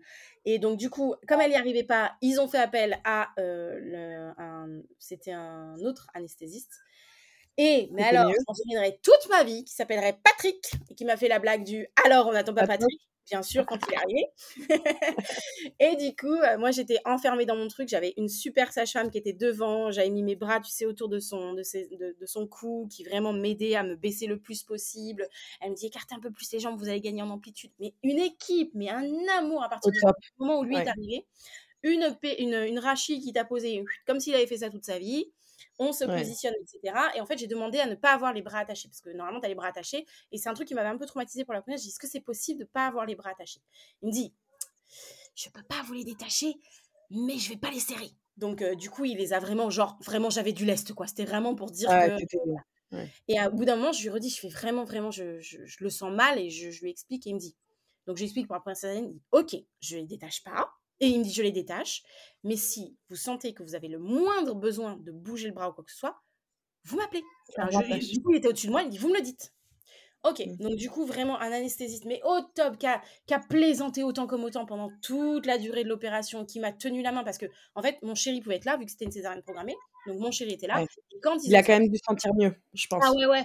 Déjà, bon, euh, on, a, on, a, rigolé parce que pour l'anecdote, il a tourné de l'œil. Voilà, on a rigolé. Oh. Il a tourné de l'œil à partir du moment où on a présenté ma fille. il a fait Ah, c'est bon, le travail est fait, pouf. Allez hop. perdu. Et là, t'as l'anesthésiste qui fait C'est monsieur qui est tombé, je peux vous laisser deux secondes? Je dis Oui, oui, bah oui, allez-y, de toute façon. Occupez-vous de lui. Donc, du coup, en plus, c'était une sage-femme qu'on appelle la fée clochette parce qu'elle a plein de bracelets autour des chevilles et tout. Donc, elle fait vraiment un bruit de clochette génial aussi. Qui me dit Ah Elle me dit Bon, bah, je vais remonter avec lui hein, parce qu'il a besoin d'un petit remontant. Elle me dit Je, m'occupe de lui. Je vous le pique pas, mais je m'occupe de lui. Donc, vraiment, une, équipe au top. Trop. Euh, ouais, donc, euh, voilà, ah ouais, ouais. Et du coup, ça s'est super bien passé. Et ce qui s'est passé, c'est que comme j'avais les bras détachés, quand mon chéri est parti, je lui je dis donc au fameux Patrick, je lui dis écoutez, ça va pas le faire, j'ai plus mon point d'ancrage, j'ai besoin que quelqu'un quelqu'un me tienne la main. Il me dit "Oh, mais je suis là" qui me dit. Il dit "Bon, je suis pas aussi beau que votre... il me tapait sur la main comme ça. Je suis pas aussi beau que votre mari." Il me dit "Je sais bien, mais bon, je suis là quoi, je peux quand même servir un peu, tu vois." Et il plaisantait. Oh, trop sympa. Vraiment trop ouais, sympa. un mec en or quoi. On a rigolé parce que il me dit il, commence à parler avec un de ses collègues qui était à côté, l'interne en, anesthésie, puis il me dit, ah, il commence à lui parler d'un accident domestique qu'il a eu en disant, mais putain, je me suis coupé, ça m'a fait super mal et tout. Et je me souviens que de cette partie-là. Il dit, ouais, je me suis coupé, ça m'a fait super mal et tout. Et je relève la tête, je fais, euh, vous voulez qu'on en parle? Parce que c'est qui qui se fait découper comme une dinde à Noël, là, exactement? Et il était de rire, il me dit, ah, il me dit, ah oui, c'est vrai que c'est rien à côté de tout ça. Mais moi, j'ai eu mal quand même. Il me dit, vous savez, je suis un homme, hein, qui me dit. Et tu vois, tu t'en souviens de ces, ces anecdotes? oui, tellement adorable. Et il y a juste eu un hic, en fait, l'anesthésie a mal marché du côté droit. Et à un moment donné, je lui dis, ça pique à droite. Il me dit, ça pique comment? Et le temps que je termine, je, je, je pousse un espèce de cri, un petit ah! Et, et là, je l'entends faire Remettez un coup d'anesthésie à droite, elle vire au jaune, elle vire au jaune, elle vire au jaune, dépêchez-vous ah merde. Ah oui. Et en fait, je devais avoir un peu moins d'anesthésie de ce côté-là. Si tu veux, ils n'ont pas mis le max parce qu'en fait, ce que ma gynécologue a fait attention aussi, et elle a été encore une fois très adorable, c'est qu'elle m'a fait ce qu'on appelle le. Ça porte un nom, le, la césarienne. Euh, la césarienne active, ouais, voilà. Donc elle a été très attentive. Donc du coup, j'ai eu ce qu'il fallait pour ne pas euh, avoir mal, bien sûr, quand euh, on t'ouvre, hein, évidemment. Mais en même temps, elle m'a demandé de pousser, elle m'a demandé de me relever un peu au niveau du torse pour pousser. Tu vois, elle a vraiment été dans le côté. donc tu as vraiment euh, fait ton. C'était aussi pour ton deuil de la voix basse, mais faire une césarienne, je, ne sais pas si elle a été attentive à ça ou pas, mais en tout cas, elle l'a fait. Et je sais que cette césarienne-là, je l'ai vraiment vécue comme pour moi un enfantement, vraiment. Dans le sens où j'avais conscience du coup des défauts de mon corps et de ce qui se passait. Et en même temps, quand elle l'a sorti, j'ai compris le Est-ce qu'elle avait le autour du cou eh ben, Elle avait deux hélices, figure-toi. Et en fait, elle, elle avait déjà une trace violette autour du cou. Ouais, donc. Euh donc elle était déjà euh, très, très gros, de... Donc, euh, et en plus, elle faisait 4 kg 5, je crois, un truc comme ça. Ah oui. Donc, en plus de ah ça, une semaine avant terme. Hein. Donc, en plus de ça, quand la gynécologue est venue me voir le lendemain, elle me dit je suis contente qu'on l'ait fait. Parce que ça aurait été un bébé de 2,9 kg, et ben j'aurais admis que j'avais prêché par orgueil. Elle me dit, mais là, à 4,5 kg, une semaine avant terme, deux hélices autour du cou, dont une qui lui a fait vraiment une trace violette, au point que moi, les sages-femmes m'ont dit, ne vous inquiétez pas si votre enfant ne porte jamais d'écharpe, jamais de collier, jamais de tour de cou. Elle me dit, c'est ce sera normal. Vous aurez à travailler là-dessus, mais ce sera normal. Donc, tu vois, la mémoire. Ça. elle aura la mémoire. Euh, vraiment l'équipe au top avec vraiment une gynécologue qui est venue le lendemain me demander comment j'allais, comment j'allais physiquement, mais comment j'allais mentalement, est-ce que ça va, j'avais pu digérer, nanana. La sage-femme qui m'avait fait de l'hypnose qui est revenue le lendemain de la césarienne me voir, au moins pour discuter. On n'a pas nécessairement fait une, une, séance, mais je lui ai décrypté comment je m'étais sentie, comment j'avais été trouver mes ressources en moi, etc. Elle me dit ah mais c'est super, etc. Donc vraiment une équipe au taquet, ce qui fait que je pense m'a aussi à la fois soigner du côté merde, je voulais vraiment avoir une voix basse. Et puis j'avais toujours cette idée de casser, tu sais, un cercle dans ma famille. Euh, de me réparer de la première, tu vois. Ouais, et puis ce côté aussi où on peut avoir une césarienne et enfanter en même temps. Oui, ouais, vraiment. Puis vraiment, je me suis sentie. Et puis en plus de ça, j'ai une équipe très à l'écoute parce que euh, pour le coup, quand j'étais en salle de réveil, parce que la césarienne d'urgence programmée, vraiment, elle est en bas dans les blocs opératoires. Elle n'est pas à l'étage de la mater. Mmh. Donc j'avais toujours ce fameux Patrick euh, en surveillance pendant. Tu sais, normalement, tu es surveillé pendant deux heures après, etc. Et à peu mmh. près toutes les 20 minutes, je disais c'est bon, je peux remonter? C'est bon, je peux remonter? Et là, je Non, toujours pas. Et là, je peux parce que je me sens bien, moi, je peux remonter. Et en fait, c'est comme les enfants qui, sont dans la voiture. Deux heures, j'ai dû y rester, je crois, une heure, une heure et quart. Parce que même lui a senti que de toute façon, pour le faire chier autant, j'étais au taquet déjà. mes constantes étaient bonnes, tout, je saignais bien, enfin, tout était bon. La sage-femme qui passait voyait que ça allait aussi. Donc, il a un peu plaidé en ma faveur en mode elle peut remonter quand même. Donc, je suis restée un peu moins longtemps. Vraiment, là, on a un truc, mais il n'y a pas de délivrance de placenta, du coup, quand tu es en césarienne, il l'enlève en même temps? Non, mais comme, je je sais pas ce qu'il vérifiait, apparemment, il y avait des. Bon, par rapport à la première césarienne, je sais pas trop. Moi, j'ai pas trop capté tout ça. Non, mais c'est vrai que je me suis jamais posé la question, si, mais ils peuvent pas laisser le placenta dedans. Ben, non, non, non, il l'enlève. Mais mmh. en fait, techniquement, le truc, c'est que normalement, dans l'hôpital où j'accouche, ils laissent les enfants, même en salle de réveil, ils laissent les bébés aux mamans. La seule chose, en fait, c'est que ce jour-là, entre guillemets, est mal tombé et je n'ai absolument rien dit parce qu'il y a une petite fille qui s'était fait opérer ce jour-là et qui était en désaturation juste à côté de moi. Et c'était un petit bout dans un grand lit d'hôpital. Bon, moi, j'ai voilà, vécu la perte d'un enfant de 4 ans hein, quand j'étais. Enfin, mes parents, une amie, des amis de mes parents qui ont perdu une petite fille de 4 ans. Et j'ai cette image de ce, tout petit corps là dans ce lit d'hôpital bah, mort. Hein. Et, et, vraiment, quand j'ai vu la gamine, j'ai fait OK, mais en fait, enfin, tu peux pas demander ça. C'est pas, voilà. Eux, ils pouvaient pas me la laisser. Enfin, ils pouvaient pas me laisser ma fille parce que il, me dit, écoutez, je suis désolée, mais vraiment, on a la petite puce qui est en décès.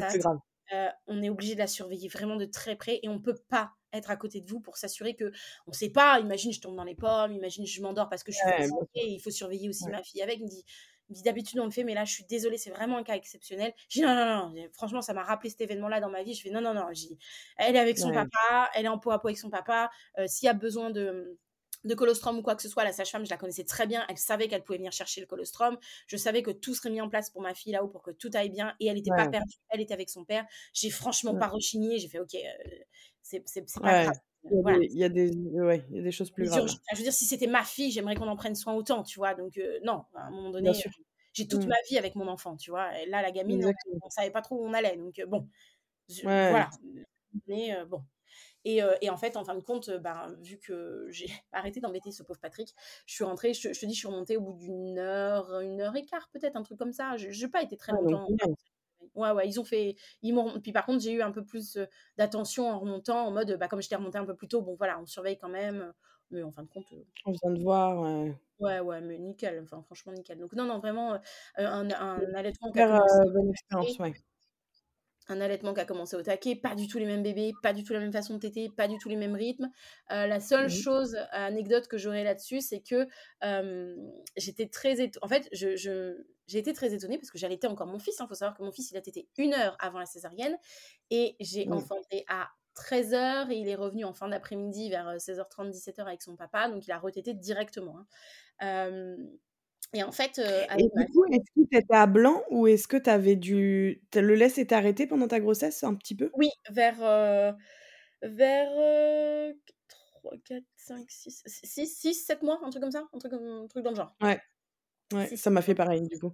Et quand tu as re... donc quand as vraiment accouché et quand il est revenu à l'été le jour J, est-ce que c'était là du colostrum? Oui, oui, oui, j'ai eu du colostrum, mais pas très longtemps au final, hein, parce que du coup, vu que le grand frère aidait, ça a été assez rapide au niveau de la montée de lait. donc et la seule chose, ouais, je te dis, qui m'a perturbée, c'est parce que je trouvais qu'elle s'enlevait beaucoup du sein. Malgré la j'essayais de me mettre, tu vois, bien à l'aise et tout, je me suis dit: je comprends pas, elle arrive pas Elle reste pas Ouais, je comprends pas, quoi. bon, ce que je ne savais pas à l'époque, que j'ai su beaucoup plus tard, c'est que ma fille avait un frein. Mais mes deux enfants ont des freins, mais qui n'ont jamais empêché l'allaitement, si tu veux. Mmh. et en fait, c'est la sage-femme que je connaissais, de toute façon, je les connaissais bien parce que je venais faire des réunions d'allaitement à la mater. Mais c'est la sage-femme qui a le, diplôme interuniversitaire de, de lactation humaine et d'allaitement maternel je dis, écoutez, est-ce que je peux voir Marine? Elle s'appelle Marine. J'ai dit aux sages-femmes euh, le soir, est-ce que, est que Marine est là? Non, Marine n'est pas là, elle prend son service demain. Ok, est-ce que vous pouvez lui demander de venir me voir? Parce que j'ai vraiment une question très, très urgente et très importante au niveau de l'allaitement. Je vais comprendre un peu le côté pressant, tu vois, même si c'était pas si pressant que ça. Et pour comprendre, insister, parce que des fois les, infos, les informations passent mal, qu'elle vienne me voir. Donc Marine vient me voir, je dis, écoute, je n'arrive pas, je comprends pas. Regarde, je, fais tout bien. Enfin, pour moi, instinctivement, je fais tout bien, je, ne comprends pas. Et là, elle, elle, a eu des mots extraordinaires. Elle me dit, mais, mais enfin, mais, c'est, mais il faut se détacher d'un bébé de deux ans qui sait se débrouiller avec le sein pour téter tout seul comme un grand. Là, c'est un bébé. Elle a que quelques heures. Elle sait pas. Ah oui. Ah, bah oui, c'est vrai. Ah Ouais, bah tu avais le rappel de enfin oui. Avait le conditionnement, si tu veux, de mon fils qui tétait depuis, heu, heu, pratiquement, heu, 26 Il a mois 2 ans, maintenant, ouais. qui savait faire, qui savait sortir le le boobs du t-shirt s'il en avait envie, qui savait le tenir s'il était trop lourd, que et oui, mais j'avais oublié, c'est un petit bébé là, elle sait pas faire tout elle tient pas ses mains, c'est tout ça, non.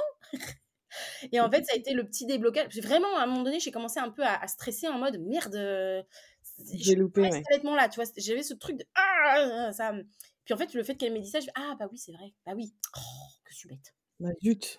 Oui. Ah mais des fois on oublie. Oui, mais oui, complètement. Mmh. Ça ça va tellement vite aussi. C'est ça. Et puis un allaitement, heu, tu vois, sur un allaitement de 2 ans, il y a tellement de choses, je trouve, il y a tellement d'étapes qui se passent, il y a tellement de enfin, ça change tellement et quand on recommence à 0, tu es là: «Ah oui! Ah mais c'est comme ça». C'est ça, c'est ça. Tu oublies en fait, tu as oublié. Ouais, c'est ça.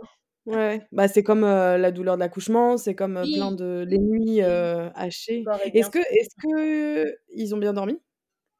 C'est alors qu'est-ce que tu appelles bien dormir? Est-ce que, heu, tu te réveillais beaucoup pour les allaiter la nuit? Alors par principe, je me suis jamais réveillée pour les allaiter la nuit. C'est-à-dire que moi, je suis une grosse marmotte. Donc je laisse les boobs à l'air et vous vous démerdez les gars. Ah, c'est pas bête ça. Ah moi je dors, débrouillez-vous, faites ce que vous voulez, mais moi je dors. Voilà. Et du coup, tu te réveillais pas quand ils venaient? Oh, tu as tu as ce Tu le sens quoi? ouais, tu as cette tu as cet état d'hypervigilance de fait de toute façon d'être d'être parent, c'est évident. Et puis là, j'avais Ouais. affaire quand même à un tout, tout petit bébé, donc forcément que, Mmh. j'ai fait faire la planche à pain Ouais, si c'est tu comme veux aller aller faire pipi quoi. Enfin, c'est un petit réveil, heu Ouais, tu as besoin d'aller faire pipi, tu as besoin de ouais, tu as le grand qui a, a ouais. aussi, enfin tu vois? Voilà, enfin, je veux dire, Qu'avec ou sans enfant, heu, tu as soif, tu as envie de faire pipi ou tu as mal dormi, un cauchemar, enfin bon, tu as cette espèce de semi-réveil, heu, voilà, mais pas ni plus ni moins, ouais. Ah non, non, mais parce que, heu, j'ai vraiment cette scission dans ma tête de il y a tout ce que je sais et que je me permets de retransmettre, de vulgariser et cetera. Mais tout ce que je sais, je l'oublie en tant que parent. Parce qu'en tant que parent, il y a la théorie et puis il y a la pratique. Donc tout ce que je connais Ouais. en théorie n'est pas nécessairement applicable dans la pratique à tes propres enfants selon leur caractère, ce qu'ils sont et cetera et Mmh.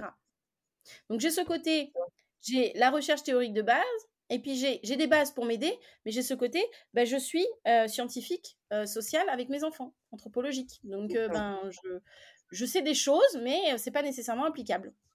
Puis il faut t'adapter aussi. je pars du principe que je ne sais rien et que, bah, je fais ça à l'instinct. Exactement. Après juste mes connaissances bonne ça. en fait, c'est juste que mes connaissances, tu vois, par exemple, quand j'ai fait la formation au frein, m'a aidée en mode: «Ah, mais c'est pour ça que!» mais dans la Ouais. situation que j'ai vécue au moment où je l'ai vécue, bah, c'était comme ça. Puis on a trouvé des solutions. Ouais et puis mais ça s'éclaire après, la petite lanterne, tu te dis: «Ah oui, je comprends mieux pourquoi». Voilà. Bon, Mais bah, dans super! l'absolu, je l'aurais jamais appris, c'était pas grave parce qu'instinctivement, heu, que ce soit, heu, mes, heu, que ce soit mes mes candidoses intracanalaires ou que ce soit la petite crevasse que j'ai eue une fois ou que bah, on C'est quoi une candidose intracanalaire? Comment? Intracanalaire? Int int C'est comme c'est à l'intérieur des canaux lactifères, c'est-à-dire que c'est pas en extérieur, c'est pas ton c'est pas sur le Ah! mamelon ou c'est pas dans la bouche de OK. bébé, ça peut être dans la bouche de bébé aussi, mais c'est à l'intérieur des canaux. Et comment ça ça doit être, heu, dur à soigner, non? Bah, il y a qu'un seul traitement. Il y a qu'un seul traitement et qui est que sur ordonnance. OK, OK. OK. Voilà. Ah, je savais pas que ça pouvait être à l'intérieur. quand tu fais des candidoses, qu'elles soient externes ou internes à répétition, bah, en fait, quand tu as des, mmh si, une une une mycose vaginale, c'est de la Ah oui, candidose. c'est interne. Ouais. oui, c'est une mycose buccale, c'est de la candidose. En fait, le candida albicans, c'est un champignon qu'on a en présence dans le corps, sauf qu'à l'état naturel, il est dans un certain équilibre et ce champignon, il peut être déséquilibré. Heu, moi, j'avais eu des césariennes, OK. j'avais des antibiothérapie. Ah bah bah, alors là, l'antibiothérapie, il est il est ravi le candidat, il se nourrit et vas-y qu'il se développe. Sauf qu'à un moment donné, quand il est en déséquilibre et qu'il est en trop, bah, il prolifère partout dans le corps. Il peut vraiment aller partout dans le corps. Donc bah, du coup, tu peux avoir plein de symptômes différents. C'est pour ça que quand j'ai affaire à une maman qui fait des candidoses vraiment à répétition, qu'elles soient internes ou externes, elle soigne, ça revient, elle soigne, ça revient, elle en général, je l'envoie faire un ce qu'on appelle un bilan candidat. En général, c'est un truc que tu Mmh. fais auprès des naturopathes. Il y a aussi des diét diététiciens, diététiciennes qui le font, mais en général, j'envoie cette maman faire un bilan candidat parce qu'il est fort probable que le candidat soit en déséquilibre et que juste traiter l'infection, présente là, maintenant, ne va pas régler tout le problème parce que si on rééquilibre pas le candidat, en fait, ça va ça va pas arrêter de revenir, en fait, si tu veux. Ouais. Il y a un autre travail de fond à faire. Ouais, euh, traiter le terrain de fond, ouais. C'est ça, traiter le terrain de fond.